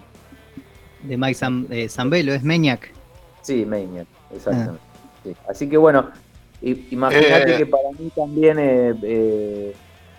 es como que uno tiene un poco la, la costumbre de pensar en un álbum, ya te digo, en algún momento de hielo no, iba a ser de hielo, iban a ser canciones sueltas y, un poco para adaptarse a, la industria de hoy, pero, pero nada, pero es como que nos resulta difícil, estamos más acostumbrados a pensar en... En un disco, una obra de... En un disco que uno puede apretar play y estar 30, 50 minutos disfrutando de... Hernán. Sí. Hernán, como, como músico, eh, ¿bajiste compositor solamente o músico más amplio? ¿Tocás algún otro instrumento? ¿Tenés algún eh, eh, conocimiento sobre otros instrumentos? ¿O solo el bajo? Y como compositor, ¿cómo, cómo, en, qué, te, ¿En qué te apoyás? Viste que hay músicos que se, se apoyan en un piano, son, qué sé yo, son guitarristas, pero para componer se apoyan sobre el piano. Eh, ¿Vos cómo, cómo, cómo, cómo, encarás la cosa? Mira, yo suelo componer, eh, en realidad compongo con guitarra. Eh, las rítmicas y los riffs de guitarra y, y, todas las todas las cosas que compuse siempre las compuse con, con, una guitarra. Componer con el bajo sería más difícil. o sea, componer con el bajo riff de guitarra por lo menos no. Sí, olvídate, no te suena. Claro, no es mi costumbre, siempre. Claro, pero suenan distintos, ¿viste? Cuando por ahí se apoyan en un piano, es como que te das cuenta que la composición fue, fue, sobre un piano y no sobre otro instrumento. Está bien, vos te apoyas en la guitarra. Claro, yo suelo componer con guitarra y, y, pero pero sí toco un poquito de todo en realidad, sí, un poquito la batería, un poquito el piano. Aparte, si te suena en una criolla es porque el tema está bueno. Yo tengo esa regla. O sea, yo tengo dos reglas. No, no, no suelo componer con criolla, pero eh, pero sí, sí, muchas veces eh, cuando la no la parte de riff. Sí, está eh, por más, silbada también. Claro, yo digo los, los acordes y cosas. Si vos decís esto lo toco con una guitarra y suena y vos decís esto es rock, la canción está buena. Es, mi regla. Y la, otra regla que cuando decías antes que, que yo siempre seguí es digamos, yo tengo, a veces te pasa que vos decís, uh, qué bueno lo que estoy haciendo, y bueno, vamos a ver qué pasa mañana. Y lo escuchás al otro día y vos decís, chis, la verdad que no estaba bueno. Ahora, si al otro día está bueno y dentro de una semana sigue estando bueno, definitivamente eh, e, eso está, digamos, por lo menos está, está muy aceptable, por lo menos para mí, lo que yo estuve manejando también muchos años, una forma de hacerlo. Eh, Hernán, ¿Qué, ¿Qué opinás de las nuevas formas de comercializar la música, del streaming, del Spotify, de cuestiones similares? Eh, más allá del físico, ¿no? Eh, ¿no? Al menos, no sé, nosotros venimos de una generación eh, de tener el físico, el CD en la mano, y ahora mucho más fácil comercializar por streaming y por, por Spotify. ¿Qué, opinas de, ese tipo de comercialización así? Mira, comercialización y difusión, porque se difunde mucho más rápido, con una velocidad mucho mayor, llegas a mucha más gente de manera mucho más eficaz. Sí, eh, eh, lo, que vos decís es, cierto, pero ojo, eh, o sea, eso puede ser una, una vía nueva. Ahora, lo, lo, que no es nuevo es que para, para promocionar algo hay que invertir y gastar plata. O sea, e, eso no es nuevo. Esa no es una vía nueva. Lo único que cambiaron fueron los medios. Eh, cuando, se habla de una campaña publicitaria de un producto, eh, ya sea una banda o una mayonesa, eh, hoy está bien, hoy Internet, obviamente las redes tienen muchísimo que ver. Ahora, las redes gratuitas no funcionan en ningún sentido. O sea, lo que se han lo, que cambió un poco es que, ganó mucho campo el tema de Internet. Ahora, eh, para promocionar algo es, de la misma manera que se promocionaba antes. Lo único que antes capaz que se gastaba plata en una revista, en una radio, eh, yo qué sé, en, otro tipo de medios que hoy lamentablemente están bastante caídos.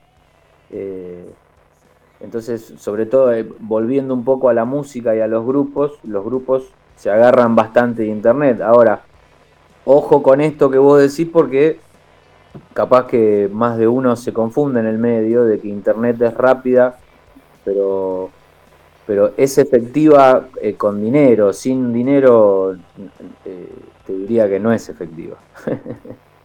ah, Siempre hay que invertir una moneda para que sea realmente efectivo, sí bueno, para al menos, al menos, te da la posibilidad de la promoción eh, gratuita de manera efectiva, ¿no? Como una anticipación a lo que vos vas a invertir una moneda para que realmente llegue a los oídos de quien escucha. Sí, yo, eh, nada, te diría que, como algo propiamente virtual, eh, tiene realidades virtuales, ¿no? hay, algunas cosas dentro de los negocios que, son un poco confusas. En realidad yo, por, por experiencia, lo que veo es que Internet funciona cuando los números son grandes y el mercado se mueve bastante con esto. Eh, digamos, tiene peso algo, una página con muchísimos seguidores. Eh, en Internet 10.000, 20.000, 30.000 son números muy chicos. Eh, recién a partir de ciertos números más grandes la, expansión es más grande. Por eso te digo, eh, a, veces uno se confunde pensando de que está publicitando algo gratuitamente y no mueve mucho la aguja, eh, justamente porque es gratuito y porque nada, nada es gratis. y, y cuando uno quiere hacer una, una, producción, ya sea un espectáculo, un disco, lo que fuera, eh, si querés que le llegue a mucha gente, realmente eh, en eso sigue siendo como antes, como los sellos de antes, o sea, que ahora uno, que cualquiera pueda subir su material a Spotify, eh, eso sí, eso está bien, como acceso está bien. Ahora, si vos querés que pase algo con eso, con eso no alcanza.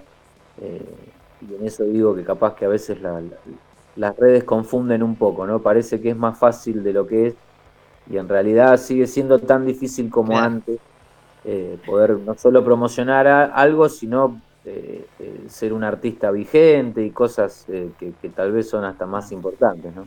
El mercado es el mismo, nada más que mutó, digamos, mutó la forma de, hacer las cosas, pero no son boludos, no van a dejar, no se van a dejar vencer así no va. Claro, es lo mismo, porque eh, en todo caso cuando uno está eh, publicitando, eh, está expandiendo un producto, ¿no? Un poco la de música o lo que fuera, o, si vendieras broches para la ropa. detrás de eso hay una persona que, que, fabrica el broche y que quiere que esos broches se vendan y que es bastante lógico, ¿no? Como el que vende pan, cualquiera. Me parece que nada, cuando uno tiene un enfoque que, quiere tratar de, no solo de que la cosa funcione, sino de, que pueda trascender lo más posible, eh, en eso el negocio sigue siendo igual que, cuando se ponía un aviso en, el sí de Clarín, que hoy no existe más, ¿no? El sí de Clarín.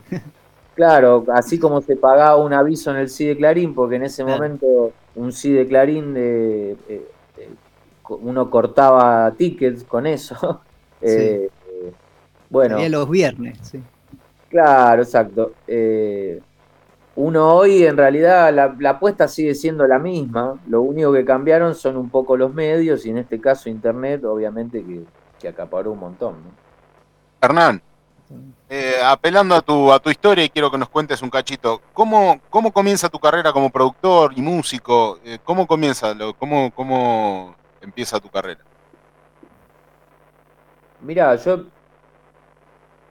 Nada, uno llega un momento que capaz que. que te das cuenta. Te das cuenta que lo, que estás haciendo en el, en el camino, eh, mientras que lo estás haciendo, capaz que uno no. Antes de ese momento no, no dimensionaste lo que venías haciendo. Yo qué sé. Eh, en realidad obviamente tuvo mucho que ver con, mi carrera en O'Connor. El, el, primer y segundo disco son discos eh, donde eh, fui productor del disco, pero, pero bueno, pero había como una cosa así media de que lo hacíamos juntos y, y, eh, y en el tercer disco me pasó un poco esto que te decía, de darme cuenta de, de que estaba trayendo como algo al hombro con respecto a las producciones artísticas de los álbumes. Eh, y quise tomar el desafío y, blanquear a, a, mis compañeros de que tenía ganas de, producirlo solo, ¿no? de, poder hacerme cargo solo de la, producción. Así que bueno, a partir de, a partir de, ese tercer álbum que se llama Dolorización, a partir de ese álbum yo eh, empecé a producir los discos y, y, un poco a, sí, a montarme un poco en la espalda la, la, la, producción artística, entre medio de eso yo qué sé, hice un disco para los violadores. Eh, Ok, eh, eh, esa, iba mi pregunta. Digo, fuera del palo del rock, fuera del palo rockero, ¿no? ¿Trabajaste con alguna banda? Con, ¿Hiciste la producción fuera del palo rockero, eh, fuera del metal y del rock? bueno, los violadores son, son muy rockeros. son muy rockeros, más allá de ser un emblema del punk rock, ¿no? No, no, sí, sí, por supuesto. Yo me hacía referencia a alguna otra banda por ahí más pop o se a otro género. He hecho varias producciones donde no hay distorsión. Eh, sí, no, tal vez no son artistas eh, así muy conocidos, ¿no? Son grupos que, están dentro de, un desarrollo, pero sí, he hecho bastantes. En realidad, si te tengo que decir, eh, fuera de, la carrera de uno, hice más discos tal vez un poco más pop, eh, que dentro del, heavy metal. He hecho varios, pero, pero, pero también hice bastante de otra música. Eh, eh, sí, a, mí también me gusta mucho eso, ¿no? Hay algunas cosas ¿no? Que, no llego a hacerlas, ¿no? Como si, si, alguien, si alguien me contratara para hacer cumbia, no lo haría, o para hacer tango, folclore, creo que hay gente que, que es más especializada para eso, pero, pero dentro del rock, obviamente que, que la, la, la, gama es bastante amplia, ¿no? Y, yo también soy bastante amplio, me, me, me, gusta verlo de esa manera, ¿no? Y te hago una, una, consulta que tenía acá anotada, no me quiero olvidar y estamos más o menos en, aprovechando tu experiencia como productor de, de Panda. Y, eh, ¿Qué consejos le podés dar, digamos, a, las bandas que van a entrar a un estudio, o que ya han entrado, pero más que nada a las que van a entrar a un estudio, cuando uno se tiene que presentar a grabar un disco, sacando, te voy a eliminar las más fáciles, o sea, te voy a decir, bueno, instrumentos calibrados y muchachos, o sea, ensayados, por favor. O sea, esas dos, digamos, como básicas, pero ¿qué otro consejo más por ahí eh, nos podés dar, ¿no? Para bandas que por ahí no están arrancando o no tienen tanta experiencia así en estudios, o que pisan un estudio tan grande como Panda, ¿no? Que cuando el, productor aprieta el botoncito y dice grabando, se te llena el culo de preguntas. No digo a todos, pero a muchos nos pasa. Mira, yo, creo que el, que el. Yo no suelo dar consejos, eh, sí suelo dar sugerencias. eh, Bien. yo lo que le puedo sugerir a cualquier banda y, a cualquier artista eh, que quiera grabar o, lo que quiera hacer. eh, a mí me parece que, el, que lo, más importante es la convicción de las personas. La, convicción con, con- de qué manera se hacen la- la- las cosas. Eh, hay que creer, esta es una carrera donde uno tiene que creer mucho en uno. Y, no solo eso, sino poner mucho de uno. Eh, no, es algunos días, no, no es un ratito, eh, no, es todos los días y- y un poco que todo gira alrededor de eso. Y yo suelo decir que uno con los años cada vez está más condicionado a su carrera. Eh, no, no- no me veo haciendo otra cosa. Eh, y como yo, un montón de gente que, que- que lo vive de esa manera, esto se, se- se transpira. Así que me parece que dentro de un estudio o dentro de un escenario, detalles como el que vos dijiste de un, de un instrumento afinado, podría enumerar más de 50, pero no, no, no sé si tiene sentido. Pero me parece que tanto dentro de un estudio como arriba de un escenario, me parece que las personas que están ahí arriba eh, tienen que ser las que tienen que estar realmente, ¿no? La, la- la gente que realmente cree en esto, eh, lo- lo- los pasatistas eh, no son muy buenos para los grupos, eh, muchas veces la gente se piensa que es más fácil hacer las cosas. y, entre medio de eso, como decíamos antes, se presta un poco la confusión. Pero lo, único que te salva de poder o dar un buen espectáculo o, o- o grabar un álbum y, y hacer las cosas bien, me parece que es creer mucho en lo que uno está haciendo eh, y ponerlo todo, tratar de... de- de- de- no, no de hacer lo, posible, sino de hacer lo necesario, ¿no? No mediocre, no, no, no ser un mediocre. Sí, No, no ir a medias con nada. Claro, en caso de querer eh, eh, jugar, digamos, ¿no? O sea, en caso de, querer estar y de, participar en esto que, es el mundo de la música, ¿no? Eh, ahora, si es, si, si el, el pibe que toca de la, con la misma manera, de la misma manera que se junta con los amigos a jugar al papi fútbol, está todo bien porque, porque no, no lo veo mal para nada, porque esa persona tiene bien claro que lo hace con ese sentido. Ahora, cuando el sentido es para que eso se transforme en una carrera, bueno, eso es un poco más complicado y ahí es donde uno tiene que, eh, que sacrificarse mucho más, ¿no? Y, y ya vol- volviendo un poco a lo del estudio, eh, dentro de un estudio, bueno, pasan un montón de cosas, hay un montón de cosas de, de- de- de- hasta de psicología, ¿no? De los grupos que... que algunos- sí.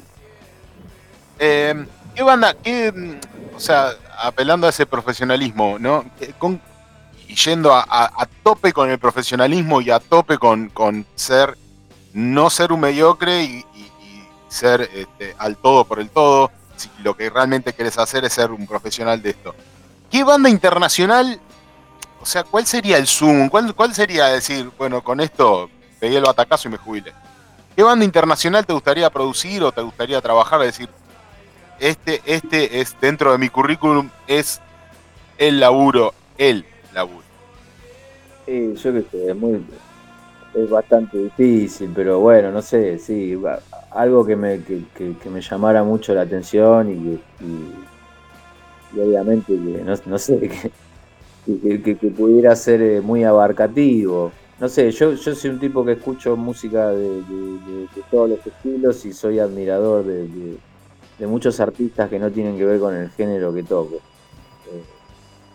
Eh, Esa era mi- hay, hay artistas que me llaman mucho la atención, muchos son nuevos, hay, eh, hay artistas femeninos que, que también me, me- me- que me gustan mucho. No sé, si te digo, capaz que te, te va a parecer raro, pero me, me No. llama la atención eh, eh, Beyoncé, Dualipa, no sé, de- de- que son pibas jóvenes que, que me parece que hacen lindas canciones y, y que tienen una gran producción detrás de ellas. Claro, ¿Trabajarías fuera del país? ¿Te irías a laburar fuera del país? Sí, si es para trabajar con, con- con lo que a mí me gusta, obviamente. Sí, sí, sí. Eh, me sería muy difícil vivir en otro lugar, pero no, no, no porque la Argentina ande muy bien, sino por, por, por una cuestión de costumbre, ¿no? Eh, pero bueno, pero sí, sí, sí, sí, sí es por laburo, obviamente. Iría a cualquier lado como lo hice siempre. Eh, te hago otra pregunta. ¿Pudiste, eh, en tu desarrollo como músico, como, como compositor, ¿no? Eh, ¿Pudiste desarrollarte por completo como músico y compositor en O'Connor? ¿Te quedó algo pendiente? pero segu- seguro, seguro que me quedaron cosas pendientes. eh. Sí, sí, sí, sí, el, el- desarrollo es, eh, es continuo. Yo creo que eso no, no, no se va a terminar nunca, va, por, por lo menos yo siento eso, ¿no? Eso me parece que no se corta nunca. Yo todos los días aprendo cosas, eh, todos los días eh, cultivo cosas, ¿no? Eh, ¿Y qué, eh, qué restricciones tuviste o qué obstáculos tuviste para, para terminar de desarrollar en ese, en, ese, en ese aspecto ahí dentro de O'Connor? No, no, obstáculo no tuve ninguno y creo que tuve el desarrollo que, que- tenía que tener. Yo soy un tipo muy agradecido. eh, fue una gran parte de mi vida, de muchos años, muchas, muchas cosas, ¿no? Eh, así que nada, es, es bastante infinito, digamos, fueron casi 20 años, así que eh, siempre voy a ser agradecido de, y, de tener buen recuerdo de, una gra- gran etapa en, mi vida. A mí me, nutrió, aprendí muchísimo y, tuve la oportunidad de, sobre todo también de, de aprender andando, ¿no? Como hablábamos antes. Soy un tipo que he estudiado bastante poco y todo lo que hago un poco desde manejar hasta, hasta hacer un disco, un poco lo, lo aprendí haciéndolo. Así que eh, esos fueron 20 años ¿no? de, de- de un fortalecimiento mío, seguramente artístico. ¿no? Hernán, ¿y cuáles fueron los motivos de la salida tuya y de Iñiguez de, de O'Connor? ¿Por qué abandonaste el proyecto? Si se puede saber, pregunta difícil. Y, pero es inevitable, yo necesitaba hacer esa pregunta, porque todos nos encontramos en eh, cuando te escuchamos salir y, Iñiguez también dijimos, eh, ¿por qué? Sonaban tan bien, tenían un, un gran proyecto y sonaba muy bien, a mí me encantaba, por lo menos a mí, no opinión personal. Este, y me pregunté por qué, por qué, por qué estando tan bien armado todo, ¿por qué? Mirá, yo, eh, o- obviamente para, para, para, para resumirlo, ¿no? Eh, eh, creo que lo más importante que pasó, por un lado creo que, que- que son los tiempos de, de- de las personas. Me parece que todos tenemos, todos tenemos un tiempo vital, ¿no? Para, para, para, para, para lo que hacemos y para cómo nos sentimos dentro de un grupo de trabajo. Eh, seguramente eh, todos los entretelones no, no, tiene sentido, pero, pero, pero lo que sí puedo decir es que e- ese grupo de trabajo dejó de ser el grupo de trabajo que, fue mucho tiempo y, y bueno, me considero también un poco un animal de costumbres y, y, y bueno, e- eso un poco nos, nos, nos, nos separó o, o- sobre todo no, nos alejó, ¿no? La- la- las necesidades de cada uno, la- los tiempos de cada uno. eh, y, y bueno, cuando eso a veces no, o sea, eh, tuvimos muchísima compatibilidad durante muchísimos años y bueno, y en algún momento eso dejó de funcionar y, a mí me pareció que lo mm. mejor era hacerse cargo de eso. Eh,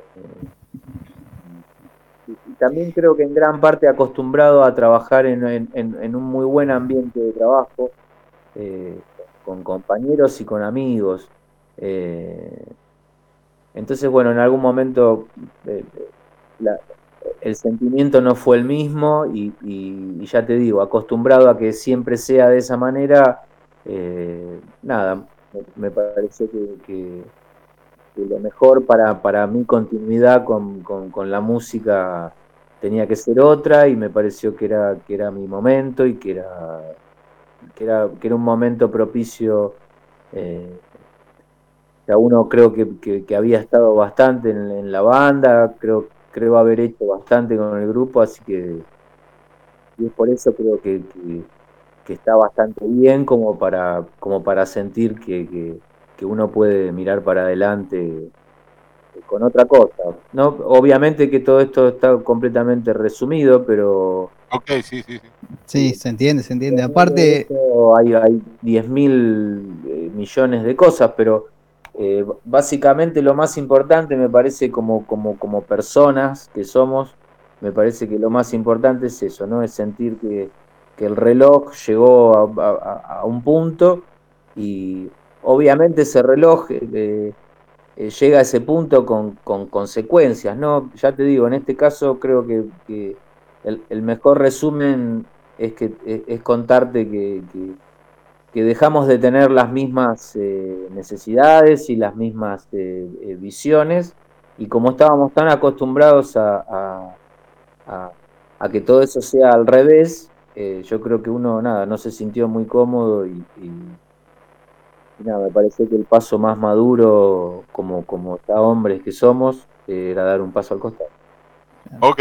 Eh, Hernán, eh, teniendo en cuenta ¿no? que empezaste a laburar como productor y como músico con O'Connor, teniendo en cuenta la historia de O'Connor, ¿no? Un, tipo que eh, marcó tanto el metal en la Argentina desde su voz y desde, desde su aporte con Hermética, y saliendo de Hermética y Arman O'Connor y, vos desde el comienzo con él como productor y como músico, como bajista de la banda, eh, teniendo en cuenta esa experiencia que tuviste previa con un tipo que venía con tanto currículum, ¿no? Con un tipo que venía dentro del palo, con, una cuestión densa dentro del palo. ¿Volverías a trabajar con un, con un músico, eh, siendo productor o músico, eh, con un músico con tanta, con tanta trayectoria, digamos, empezar así la historia de nuevo como, como con O'Connor? ¿Lo volverías a hacer? Mira, ya, ya eh, uno está más grande. Ya, claro, a la altura del partido, sí. No, discúlpame. Las cosas, eh, todo va cambiando y va mutando y, me parece que, que, en la vida, yo el otro día escuchaba un tipo que decía que, que el que no se ayorna pierde.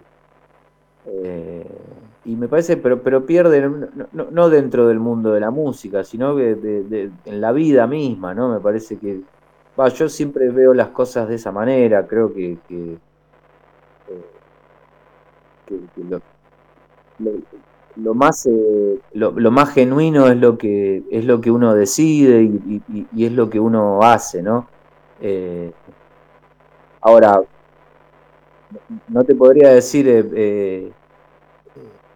uno también trabaja con esto y, en el caso de O'Connor, O'Connor eh, haga lo que haga O'Connor, eh, O'Connor es parte de mi vida porque lo fue y porque lo va a seguir siendo y porque es mi, es mi pasado y, y, en gran parte son mis bases, ¿no? Eh, no, no, mis primeras, pero sí tal vez mis, mis, bases más firmes, así que yo creo que nada, siempre va a ser eh, también mi obra y, yo lo siento de esa manera y, lo disfruto también de esa manera. Eh, no, y se siente, se siente, se siente toda la producción que han metido en O'Connor más allá de la voz particular de él y toda la, cuestión como cantante de él, eh, toda la producción que hubo detrás es, no hubiese sido lo que fue si no hubiese tenido la participación de todos, digamos, si hubiese sido Connor solo. Eh, realmente se siente, en cada disco se siente el, avance y, desde, no sé, desde dolorización hasta un río extraño, este, eh, para decirte un ejemplo, ahí nomás ya en esos dos discos ya se siente el cambio terrible que hay y el avance como, musical y como productores de, producción y de toda esa cuestión. Es que sabes lo que pasa es que eh, en los grupos, sobre todo en los grupos donde donde el movimiento es bastante y, pasan los años y, se sigue sacando discos y se sigue haciendo conciertos y, videos y, todo lo que se hace para promocionar un disco. Eh, cuando, e, cuando, cuando eso después eh, eh, va pasando en, décadas, en todo caso, siempre hay un equipo de trabajo donde, no, son nada más que los artistas, hay mucha gente detrás de uno y, eso es muy importante para que, para que después alguien pueda disfrutar un disco en la casa y, e interpretar, digamos, un poco lo, lo, que uno quiso hacer. Detrás de cada obra eh, ya sea un concierto, un disco o muchas veces una canción. Eh, yo creo que los discos, por ejemplo, llevan mucho tiempo hacerlos, eh, uno se toma bastante tiempo, no cruzado de brazos, sino que se hacen demos y se hacen las letras y, es muchísimo. Antes de entrar a grabar el disco, el disco está funcionando, está en creación mucho tiempo antes, entonces muchas horas y mucho tiempo, ¿no?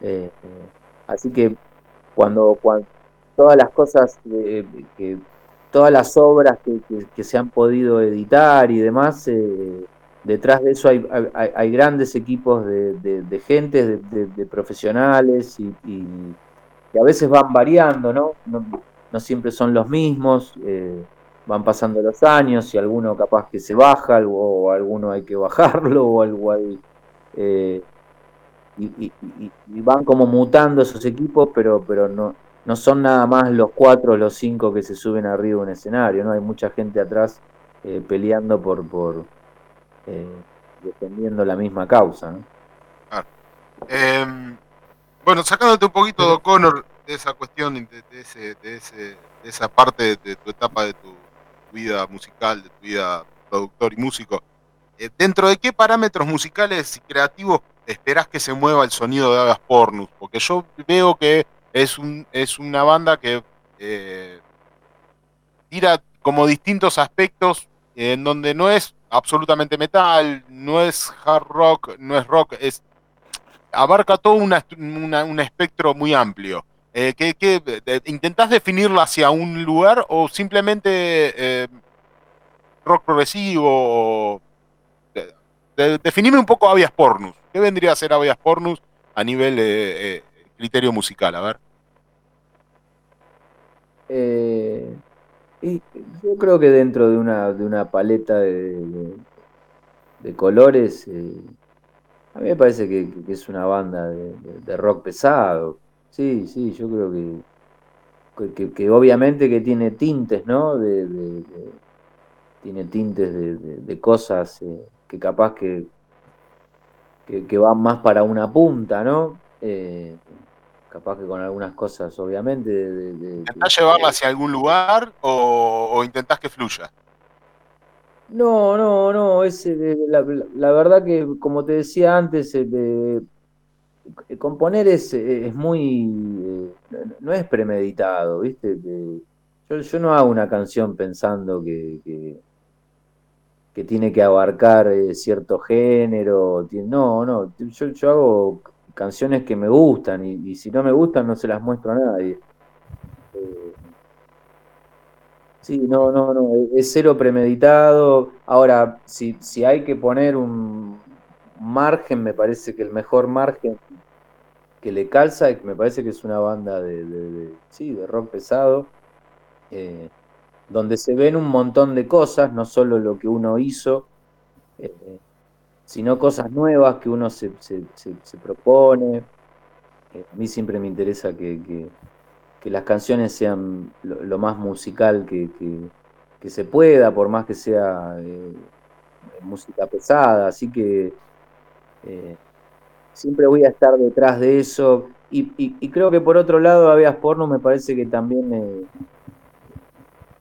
dentro del, género que, se va formando con, los cuatro años de vida que tiene, que, no es mucho, eh, eh, sigue siendo un grupo nuevo, así que eh, cuando se habla de un grupo nuevo, yo creo que los grupos se van haciendo disco a disco y, uno disco a disco va, me parece que va marcando un poco los pasos de la banda. Hasta ahora eh, son estos dos álbumes que, marcan un poco el desarrollo del grupo, pero, pero creo que, es inevitable que dentro de la banda eh, existe una continuidad seguramente compositiva de lo que uno viene haciendo antes.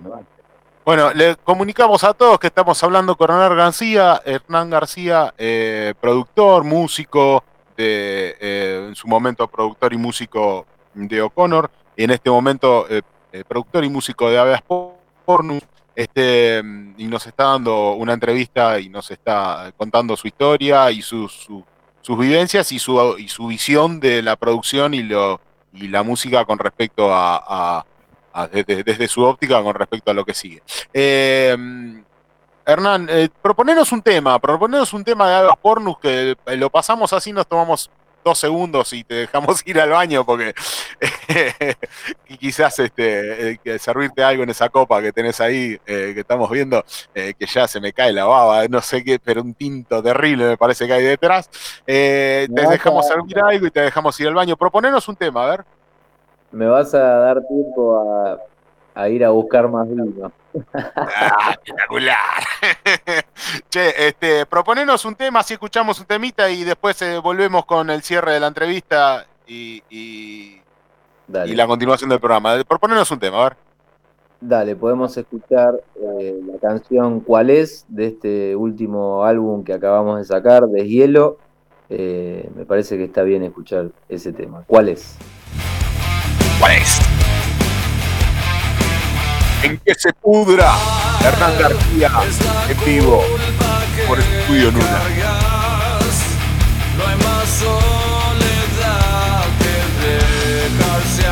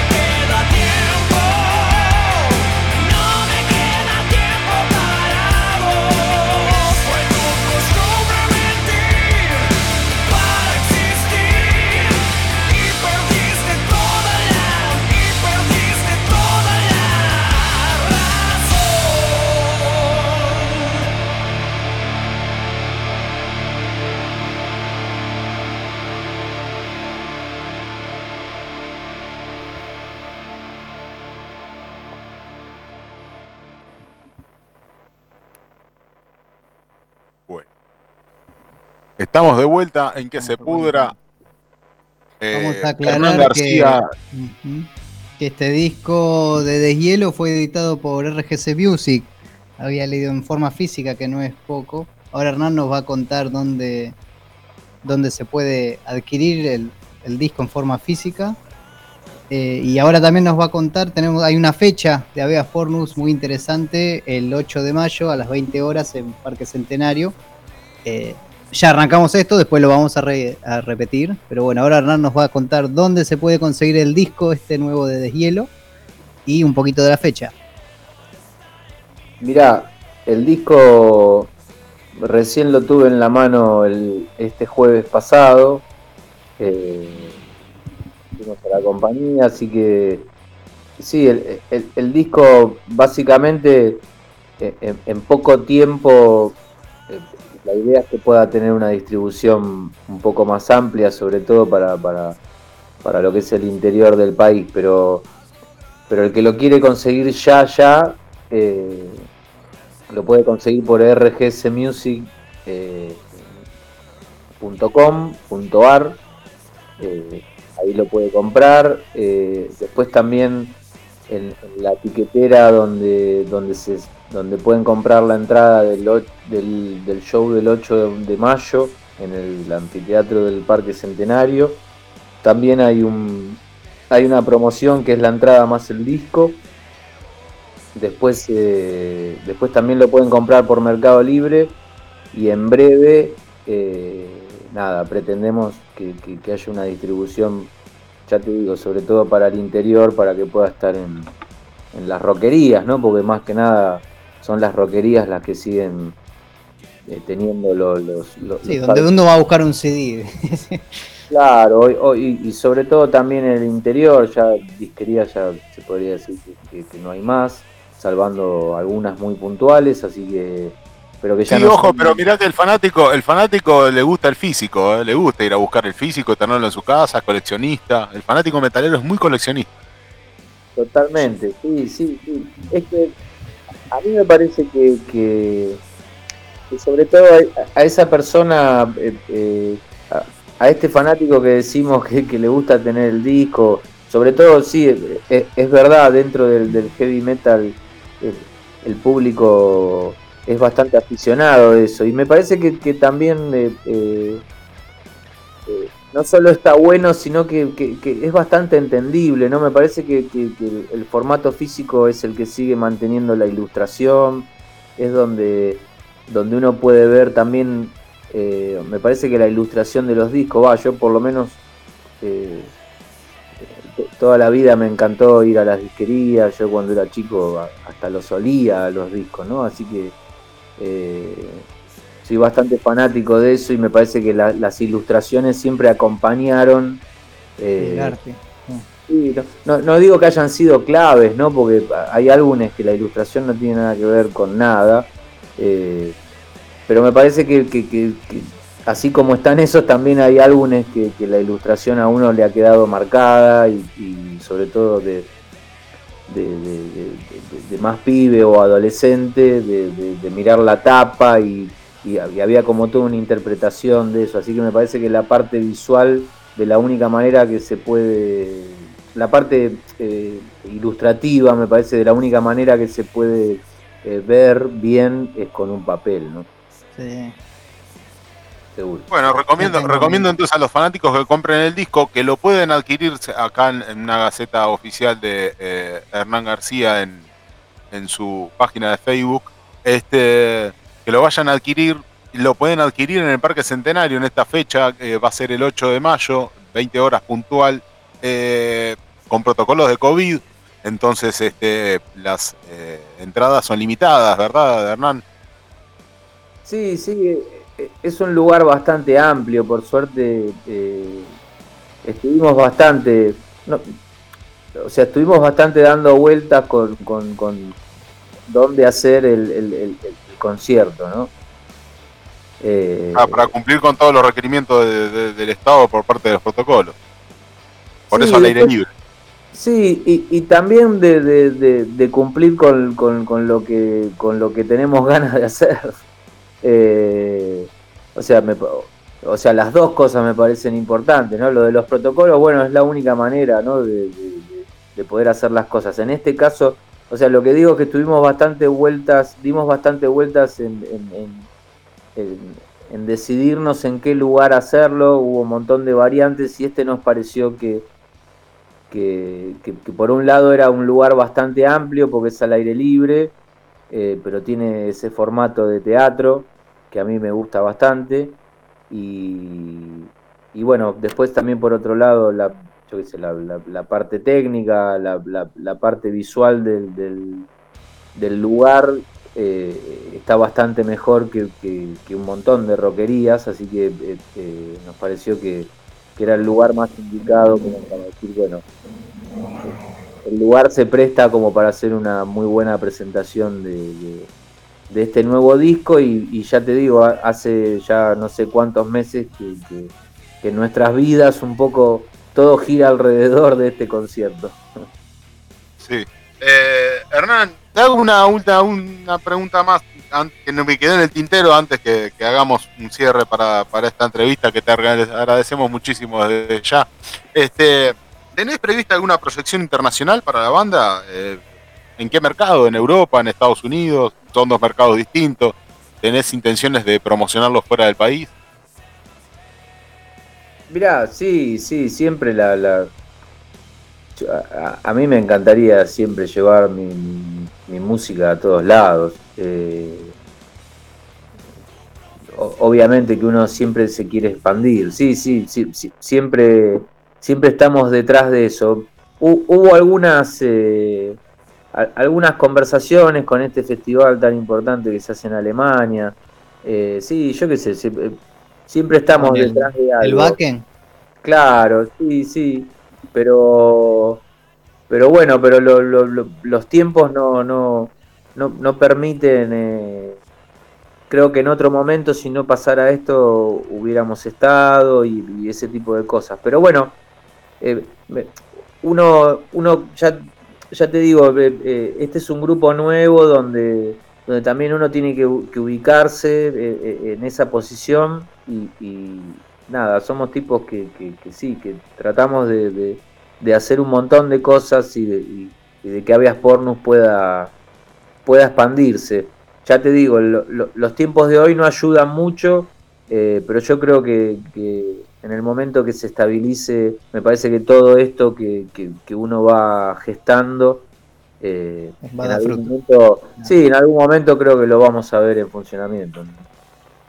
Ok, pero siempre apuntando más a Europa que a Estados Unidos, al mercado europeo.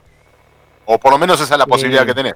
Mira, yo tengo dos amigos que viven en Estados Unidos y, y, creo que también volviendo un poco al principio de la de cuando hablábamos de no consumen ellos.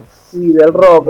Estados Unidos, eh, eh, eh, salvando en Los Ángeles, por lo que me comentan ellos, y en algunos lugares de Nueva York, pero no, el rock no, es la música, no, es una música masiva hoy en Estados Unidos. ¿no? por ejemplo, en Houston también me dicen, pero tiene más que ver con el folk.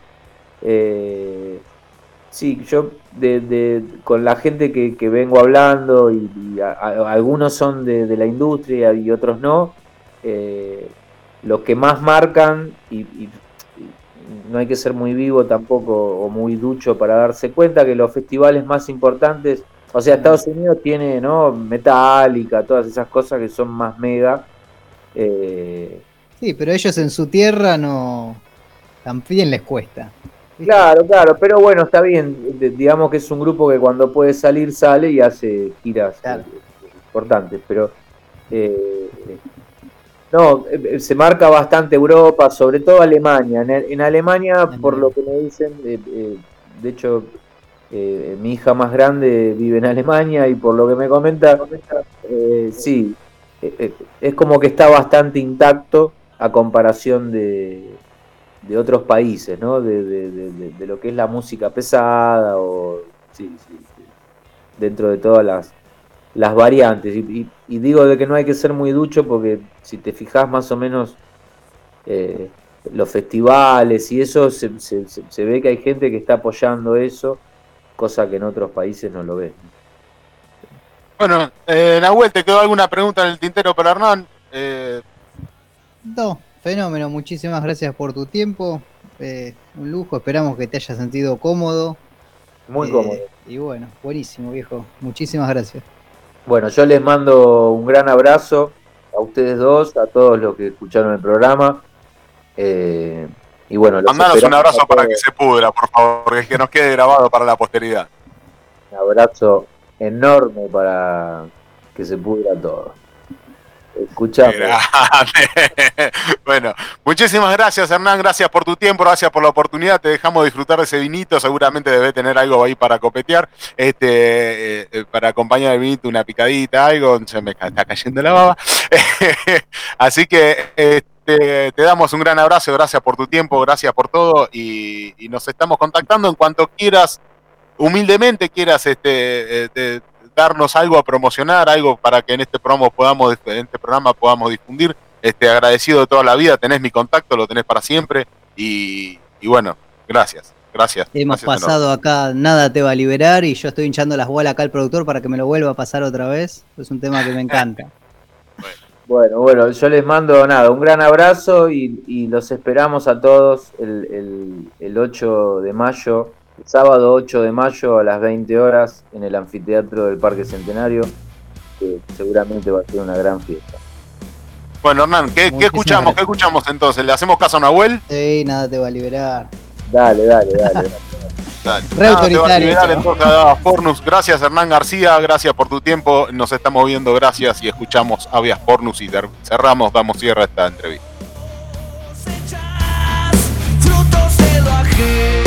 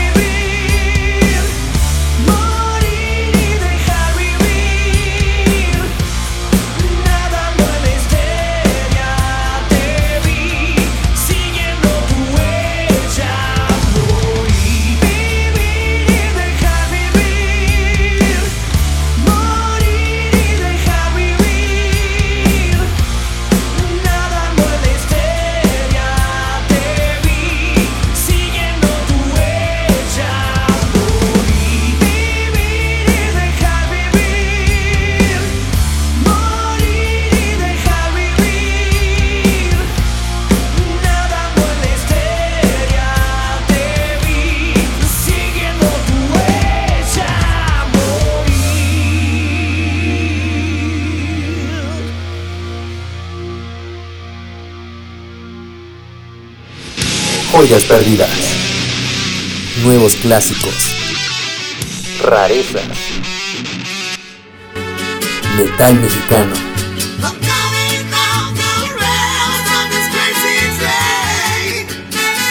Tops de... mm, bueno, de algo. Y más en la sección de Alba Rock. en Que se pudra.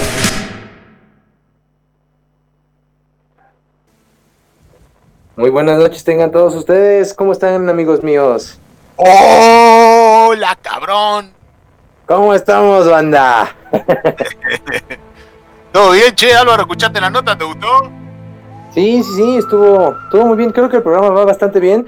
Ahorita estaba yo eh, instalándome ya bien, sentándome un ratito y estaba escuchando este último track bastante, bastante bien. Una, una entrevista bastante agradable. ¿Conocen, conocen a, a Hernán ahí en eh, México, che?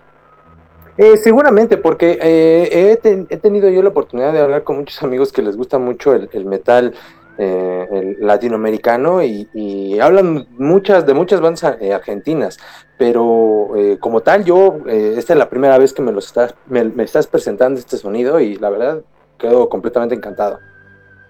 Sí, sí, sí. No, no, no te lo pierdas nunca. Hernán es un productor de la concha de la madre, boludo. Aparte hizo toda la carrera de O'Connor un fenómeno. Bueno, Sí, Álvaro, decinos, ¿de qué nos vas a hablar hoy?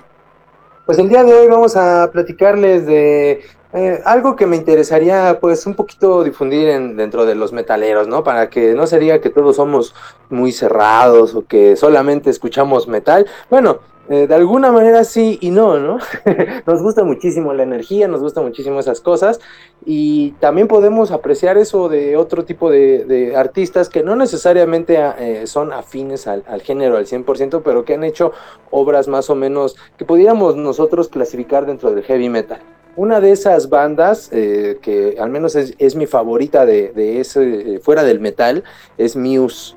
Muse es una banda que, no, no sé ustedes qué piensen de esta banda, no sé cómo la consideren. Allá en Argentina sé que hay bastante. Yo no la conozco. Por ahí Sergio, que está más empapado en el tema. Sergio, ¿co- ¿conoces a Muse? Sí, ¿cómo no conoces? Yo no soy Sergio, discúlpame, te trabé, pero no, No. no podía dejarla pasar. Yo, yo no la conozco. Bueno, está bien, está bien, está bien. ¿Cómo no conoces a Muse? No, no. O me por hagas lo poner menos no. loco. No, no, así No me hagas esa pasar vergüenza. No, no, pasar vergüenza no, soy un- está bien, puedo, puedo desconocer, ¿no? Puedo instruyanme, a ver. No, no, no, se vale, se vale. Y la verdad es que, pues, eh, creo que creo que sí te estás perdiendo de una excelente banda y me gustaría mucho que, que gracias a mí la conocieras. Bueno, vamos. No, no, Bueno. no, la verdad que no estaba tanto. Perdón, perdón, no me pegue. Supermassive Black Hole, es eh, recontra conocida. La escuchaste. Ahora cuando la escuches vas a decir, ah, mirá, me estaba yendo, pero escuché, porque vos sabes que yo trabajé hoy todo el día y, y bueno, ya sabes la historia. Pero cuando dijiste no conozco a Muse, dije me tengo que meter y lo corté al pobre Sergio en medio, le preguntaste a él y yo salí así de la nada. a- a- a- Sí, a- Deberías así de pedirle, Sergio, ¿estás ahí? Te pido, te pido disculpas, Sergio. George, ¿no, ¿no anda por ahí Sergio? Debe tener problemas con el audio. Sergito, ¿estás ahí? Ahora te voy Bueno. a poner un tema de Supermassive Black Hole de Muse. Y este tema vas a decir, ah, este tema lo escuché. Sí, exacto, nada más para, que para lo, equivoca. lo re- lo reconozca brevemente. Ah, está bien, está bien. Claro. Digo, Este tema, no- si no es- escuchaste esto, No ok, necesario- a ver, Álvaro, andanos contando de a poco, así eh, le damos tiempo a David que lo encuentre. A ver, decinos. Bueno, lo que vas a escuchar ahorita va a ser nada más una pequeña muestrita para que sepas que seguramente has escuchado a Muse en algún lugar, aunque quizás precisamente por el track que vas a escuchar probablemente no te ha interesado lo suficiente, pero precisamente hoy les voy a enseñar, esta banda es de Devon, Inglaterra, sale pues ahí por ahí del 94, 95, ellos estaban comenzando a hacer sus pininos, ya habían tenido anteriormente otros nombres como Carnage Mayhem, como eh, Rocket Baby Dolls, habían ya tenido otra mm, eh, presentación y por lo regular le tiraban mucho al grunge, le tiraban mucho a esta onda de el heavy metal eh, y el stoner, les gustaba mucho, pero también Matt Bellamy, que es el vocalista, pues estaba un poquito o ligeramente acomplejado porque su voz era muy muy delgada. Entonces, empezó a querer él hacer un poco más eh, grave su voz, un poco más, eh, no sé, él mismo que quiso que su música sonara un poco más compensando esa parte y fue así como con este tipo de influencias crea una banda que coincidentemente, esto debido a la producción, porque el productor es el mismo, ah, en este momento no tengo el nombre de a la mano, pero eh, el nombre eh, de, eh, de- perdón, el productor que hizo el primer álbum de Muse Showbiz también había trabajado anteriormente ya con Radiohead y precisamente ah, esta es una de las razones por las que se, se les compara demasiado, porque pues eh, comparten un productor y en la voz pues comparten también un estilo eh, también de cantar de pues agitado, pero también con una voz delgada. Eh, lo que vamos a escuchar ahorita es, eh, bueno, que si tienes por ahí el, eh, el- aquí en la producción, si tienen el de Supermassive Black Hole, nada más para que Damián sepa Black que sí. Supermassive Black Hole, así es. Se quedó ver, dormido el productor, se quedó dormido.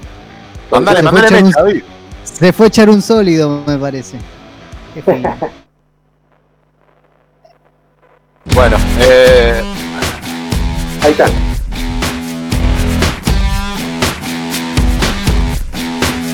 Este track es un poco más pop, no es necesariamente de los que ya tenía planeados, pero es nada más para que eh, a los que no, no tenían como en el mapa a Muse, bueno, sepan Es que más sí. Conocido, claro. Exacto. Bueno, lo que vamos a escuchar ahorita es eh, una canción, eh, les pasé Globalist, era lo que pues, estábamos escuchando hace un momento.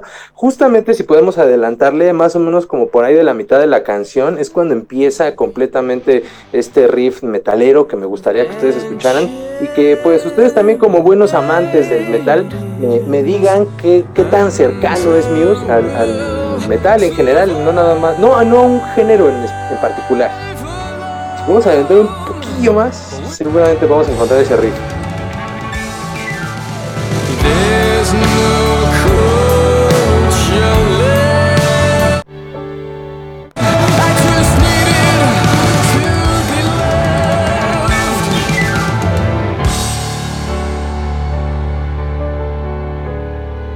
Parece que por ahí vamos, vamos a escuchar en este momento. Lo que estamos escuchando es Globalist, es un track que viene ya en la, en la parte final de un álbum que se llama Drones, que sale en 2015.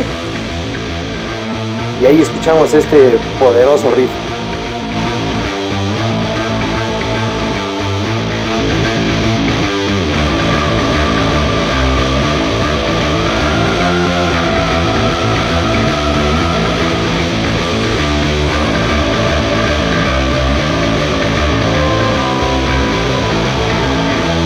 Curioso porque esta es una banda que eh, durante una época fue pues eh, eh, evidente que la mayoría de sus fans venían por dos, bueno, más bien por tres películas, por una trilogía, por la trilogía más cursi del cine y la peor lograda desde mi punto de vista, la película de Crepúsculo. Entonces, hubo una época en la que los fans que se acercaban a Muse eran más cercanos a las comedias románticas que a, pues, por ejemplo, que a Pulp Fiction, ¿no? Eh, pero precisamente esto hizo que su base de, de fans creciera todavía más y pues hoy escuchamos a gente que le llamaba en un principio la atención el pop y terminó quedándose con el rock. Lo que pasa es que a la a la mina de, de Crepúsculo, yo te digo porque convivo con una fanática de Crepúsculo, eh, le gustaba a la, a la autora de los libros, le gustaba mucho Muse y por eso le hace, eh, elige el tema ese en una parte que ellos juegan al béisbol, elige ese tema, el tema tiene mucho power, o sea, te gusta el pop, te gusta el rock, lo que quieras, está muy bien logrado. Eh, y cuando entra, si lo escuchas con un buen sistema de audio, te rompe la cabeza. Muse es muy, es muy experimental, eh, mezcla muchas cosas. es una gran banda. O sea, no es una banda de metal, para nada, pero sí me parece que, que- que- que son tipos que, que abarcan muchísimo. O sea, van por muchos lados. Me sonó a progresivo, puede ser. De hecho, lo que a continuación les voy a poner es. eh, y, y quería dejarlo esto un poquito más al final, pero creo que de una vez voy a, voy a aventar esto. Eh, me gustaría que pusieran el track de Stockholm Syndrome. Este track es el número 5 y es el primer sencillo del tercer álbum, sale en 2003 este álbum.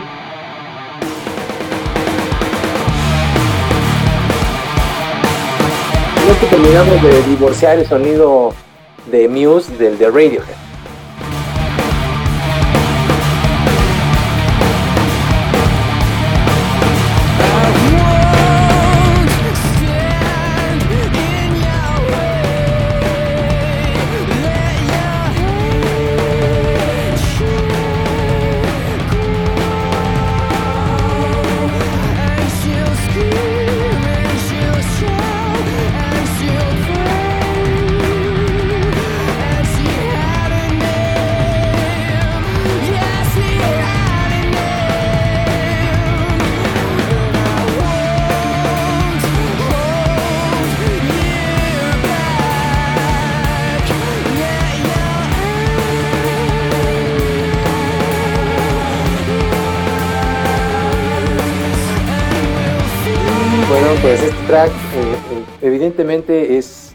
Mucho poder.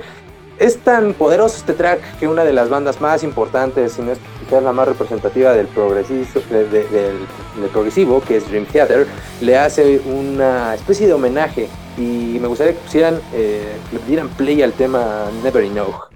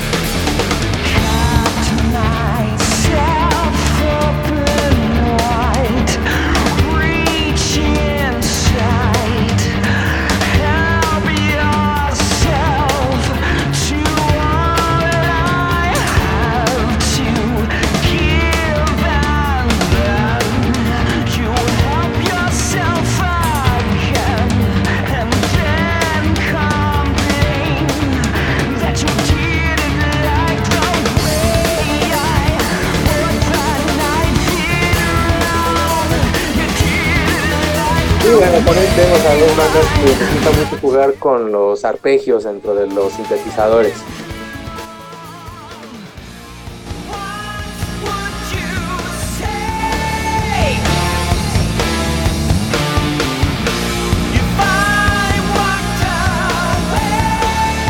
Ahí está.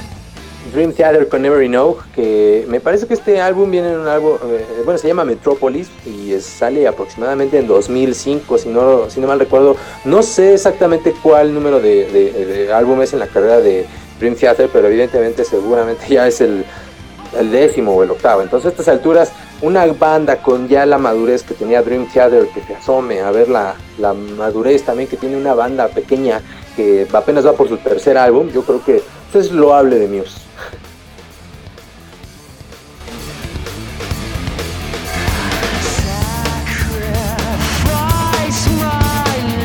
Vamos a escuchar un primer tema. Esto vamos a, a regresarnos a los inicios de Muse cuando tenían un álbum que se llamaba Showbiz. Y justamente en esa época en la que todavía algunas personas podrían pensar que se estaban fusilando a Radiohead. No es necesariamente eso como les comento, más bien yo creo que al productor le gustó mucho la- la- lo que logró con The Bands, en- con The Radiohead y pues le- creo que aplicó fórmulas similares para Showbiz. Este álbum es de 1999 y este pues es el primer sencillo de, de este álbum. Perdón, es el segundo sencillo.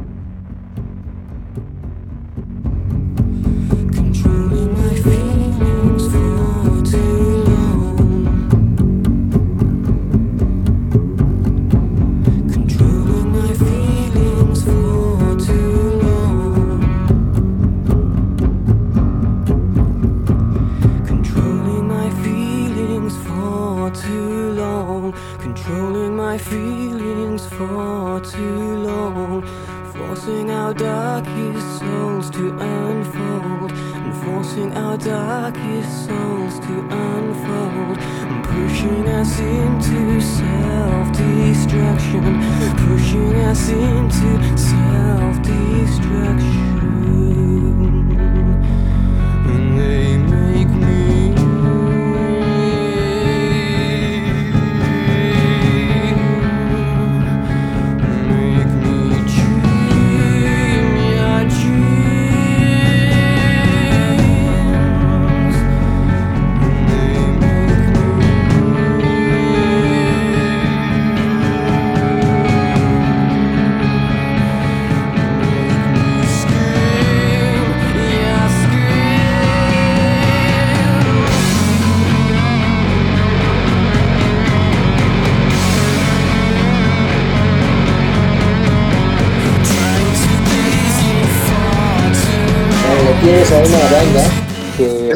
Que es muy interesante. Yo la estoy escuchando ahora casi por primera vez. No, te- ciertamente que está bien. Eh, yo.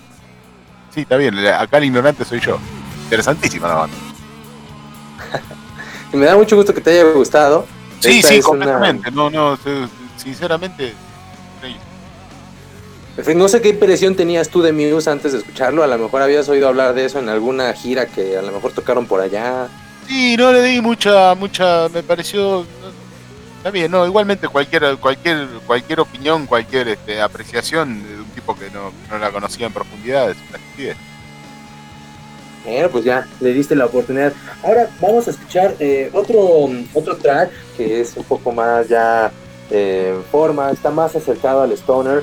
Que como, como bien podemos entender, es, eh, es, es difícil eh, el stoner en ese sentido, porque podemos entender que no necesariamente es, es metal, pero a veces es hasta mucho más pesado que el, el metal de otras bandas. Por ejemplo, no sé, evidentemente una banda como Monster Magnet como Caius o como, eh, pues sí, estas bandas de Stoner son más pesadas que una banda de, por ejemplo, de, de- heavy metal como Black Sabbath o como, ya sabemos, este, incluso de speed metal, ¿no?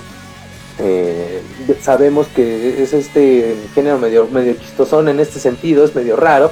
Y Muse no perdió la oportunidad también de eh, explorar en este género. Esto es el último track, con esto cierran el track, perdón, el álbum llamado eh, The Second Law, se llama Liquid State. Y esta es ya con una. cambia en un momento de vocalista. eh, El, el bajista decide pues eh, sacar la catarsis, está superando su alcoholismo y decide hacer esta, esta, este nuevo track y así colaborar por primera vez en las voces conmigo.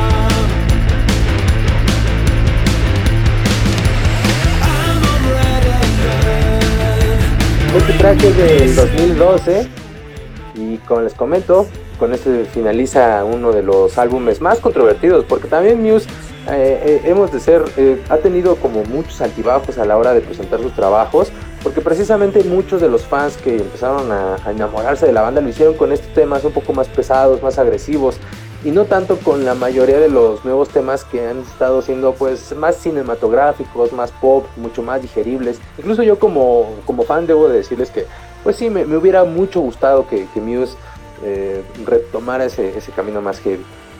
Como decía un, un, este, un viejo amigo del barrio, hay que morfar, querido. Exactamente, amigo. eh, Y eso nunca, nunca, jamás se los voy a cuestionar a mis amigos, los buenos rockeros. y, y- también, ¿no? Creo que eso en general eh, va para el periodismo, va para... Incluso uno siendo oficinista, ¿no? Uno puede ser muy, a lo mejor muy anticapitalista y muy no sé qué, pero al final de cuentas, pues a lo mejor uno va y se sienta en una oficina de un banco, ¿no? Entonces, pues, modo. yo vivo de la música, ¿vos qué haces? Yo, por ejemplo, soy informático y, y de hecho justamente trabajo para... Eso- para no, no, no, no, no, no, pero no digo que yo viva de la música, digo, en, en una hipotética pre- pregunta y respuesta entre un, músico y un, un tipo que labura un empleado de comercio, ponele. Yo vivo de la música, ¿vos qué haces? ¿Y tanto me criticás? Claro, exactamente. Eh, eh, eh, De hecho, en ese sentido, pues es más positivo vivir, aunque quizás a veces es inevitable estar enredado en ciertos mundos, en ciertas cosas, pero pues es mejor vivir de lo que a uno le gusta, ¿no? Pues, por ejemplo, en este caso a los músicos, a los productores, a los diseñadores, a todos estos marqueteros, pues obviamente les encanta y les fascina su trabajo, ¿no? Y la verdad creo que en ese sentido todo el mundo nos podría, no- nos encantaría, ¿no? Poder hacerlo. Pero Entonces Muse no está, no está lejos de eso. Pues eh, en ese sentido no sé, no sé cómo, cómo ellos sientan a sí mismos cómo ha envejecido su música, pero definitivamente ahí sí lo veo, ¿no? Que, que pasa lo que pasa con muchos escritores, directores de cine y gente que tiene que entregar arte por pedido, ¿no? Que en algún momento se, se les nota la, la- la carga de la petición y, y no más que el arte, ¿no? Bueno, ¿qué más podemos conocer de Muse? ¿Más, más cercano por ahí? ¿Más, más cerca a esta historia? Vamos a escuchar... eh, Contemporáneo, digo. Vamos a escuchar algo que también viene en uno de sus álbumes más, eh, más icónicos, se llama Assassin. Y esto, ¿Tiene algo que ver con el jueguito Assassin's Creed? mm, de hecho, suena medio raro, ¿no? Como medio 8 bits.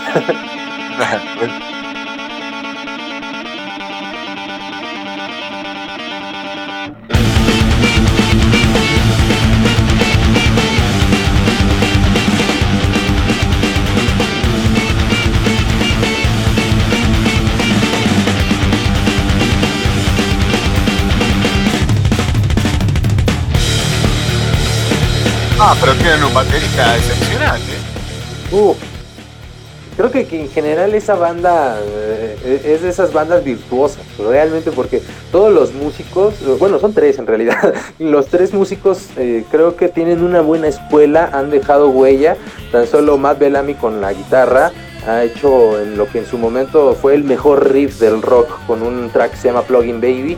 Con el bajo, Chris Wostenholm ha hecho lo que fue, o lo que hasta ahora ha sido conocido como el mejor riff de, de rock en bajo, que es con Styria. Y, y Dominic Howard, que es el baterista, también está fuertemente reconocido dentro de los bateristas, incluso dentro fanáticos, fanáticos del metal. Impresionante. Y pues la verdad es una banda que tiene muchísima, muchísima energía. Vamos a terminar precisamente ya con un tema. eh, vamos a poner la... eh, creo que no les compartí el original, pero no sé si puedan buscar eh, el, original. La canción se llama Up- Uprising. eh, viene en el cuarto álbum, se llama Resistance, el álbum. Y con este no- nos abre la puerta, nos, nos muestra un nuevo, un nuevo sonido dentro de la banda, en donde sonaba un poquito ya más al pop medio ochentero, porque esta canción nos recuerda un poco a... eh, a mí me recuerda a Beautiful People de, de Marilyn Manson, pero también a algunos les recuerda a Call Me de Blondie, cositas así. Tiene bastantes cosas comparables esta canción de Muse, incluso algunos la, la han comparado con Atlas, de una banda que se llama ah, eh, The Battles. Y bueno, pues escuchémosla si la tienen lista, porque después Álvaro, de esto vamos a ¿están escuchar un cover. ¿Están vigentes? ¿Están haciendo? Claro, Muse está vigente. eh, ahorita no han anunciado un álbum que vaya a salir, lo hacen cada tres años, pero seguramente por ahí de junio van a estar quizás anunciando algo y a lo mejor sale hasta octubre. Por lo regular esa es su, su actividad. Este es el cover. eh, de hecho, igual está bien, lo podemos ir de hecho porque no es muy diferente. Este es un cover que le hace una banda de metalcore de- que, pues bueno, involucra muchas cosas como el avant-garde, como el deathcore, como el mathcore. Se llama Iris Clavier One, que tiene también a una chica en, la, en los vocales.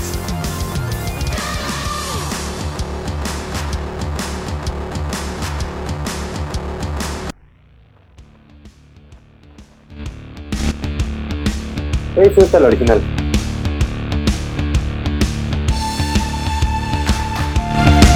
Lo vemos, es- no, es tan agresivo, no es tan metalera.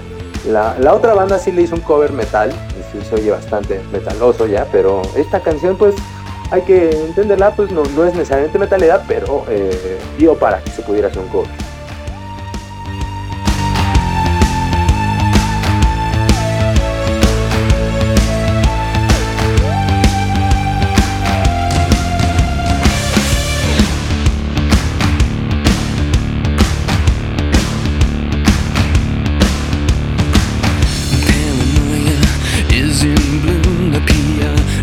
Algo que también me gustaría res- rescatar de Muse y de, la- de las líricas que tienen es que es un poquito también relacionadas con el metal en el aspecto en el que también al vocalista le gustan mucho los temas existenciales, algunos temas de, conspirano- de conspiraciones, eh, mucho la conciencia social. De hecho, este tema habla mucho como del no dejarse manipular por gente que eh, maneja el control mental, que sabe de ingeniería social. Eh, la verdad está bastante interesante la, la banda.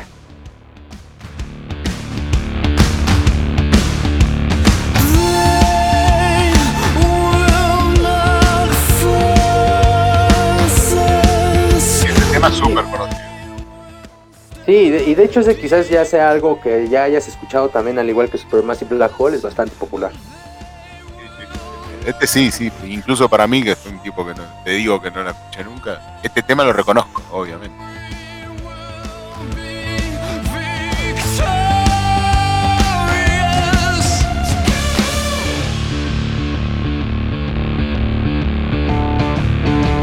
Pues bueno, ahí está, esta, esta banda que como les comento, no sé ustedes, creo que es bastante Creo que, cercana. que lo conozco más por una banda que se llama Queen of the Stone Age, me parece que lo hicieron, ¿no? Claro, de hecho, Lakewood State se parece mucho a Queens of the Stone. Me parece que puntualmente este tema lo versionó Queen of the Stone Age, me parece. Es probable, es, es altamente probable, porque en algún momento hicieron cosas con George Home.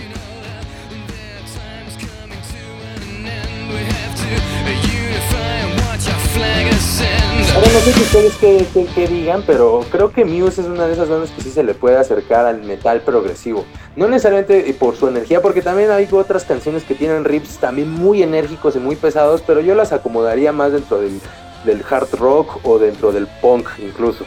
Pero específicamente los tracks que les acabo de presentar, desde mi particular punto de vista, creo que encajan mm, de repente en el speed metal o en el progresivo.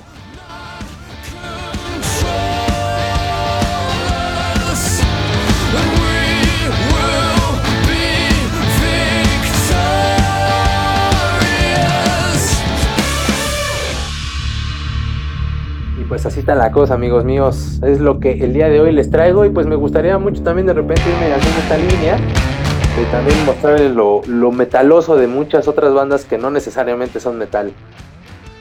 Espectacular, Álvaro. Perfecto, banda. Che, este, un abrazo, Álvaro. Gracias por. Bueno, a mí particularmente, gracias por hacerme conocer Muse. Evidentemente, el boludo que no sabe que no lo conoce soy yo, pero ahora me voy a poner el tanto. Ahora voy a empezar. Este. Gracias, Álvaro. No, pues a ti eh, por, por darme la oportunidad de presentártelo y pues un abrazote, amigos de Argentina, desde aquí, la, desde la ciudad de los tacos. ¿Qué escuchamos, Álvaro, para cerrar el bloque? Vamos a escuchar a The Handler. Bueno, la canción se llama The Handler, la, eh, también es Muse. Y es uno de los tracks también que yo podría acomodar dentro de este rock metal oscuro. que es un track, también fue sencillo. Es también de su, eh, de su producción Drones del 2015. Pues espero que les gusten. Yo me despido y como les comento, pues un, un abrazote hasta Argentina. The Handers, Views.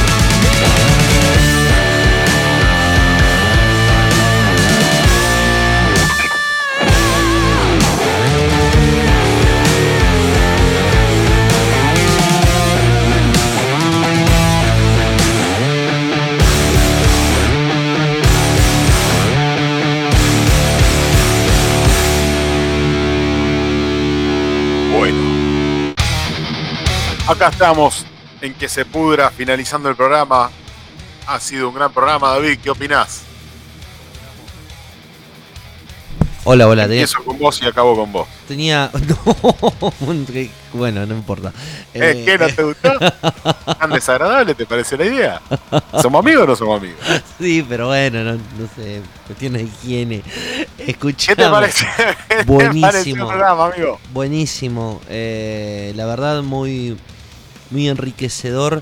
eh, todo, la verdad que todo. Desde, desde el aporte de cada uno de, de, la gente que, que labura acá hasta la entrevista. La ver- muy buena. Muy bueno, muy bueno. Ha salido muy bien este programa, ha sido un gusto, ha sido un placer, como siempre, contar con Sergio, con Álvaro, con Nahuel, que ocasionalmente a veces viene, a veces no está un colaborador enorme en esta eh, producción. Eh, David, eh, nos vamos con el tema que vos quieras. Propongo algo de eh, algo de O'Connor, ya que tuvimos la gran entrevista con Hernán García, productor y músico de O'Connor y de Aves Pornus y algo que nos podamos eh, escuchar ir tarareándonos a la cama a dormir y Bueno, yo, yo quiero despedir a, a Álvaro y a, y a Sergio que, que están por ahí también. Y, y bueno, Grosso, amigo, grosso, pibes. La verdad que, que me, me- me gustó la banda Sadus. Voy a voy, aprendiendo muchas cosas. yo estoy aprendiendo cada día más con Sadus, con con este con Muse, este, estoy estoy estoy culturizando. ¿Qué disco de Conor, qué, qué tema de Conor querés? El que vos quieras, el que vos quieras, David. Bueno, me- voy a buscar de el disco Dolarización, ya que estábamos hablando. Un tema que me gusta mucho. Vida perra. Bueno, yo me despido hasta el sábado que viene. Va, hasta el Hasta el viernes. sábado que viene, de 21 a 23. No quiero dejar de recordarles que nos se pueden escuchar en vivo por estudionuna.com.ar o nos pueden escuchar si no han podido en vivo, nos pueden escuchar una vez eh, emitido el programa en Spotify, en espacio 15 centavos producciones, en el programa en la sección que se pudra.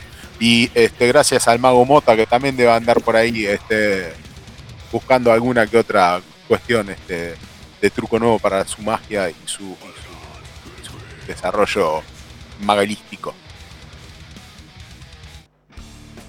Será hasta el sábado que viene. Que tengan muy buenas noches.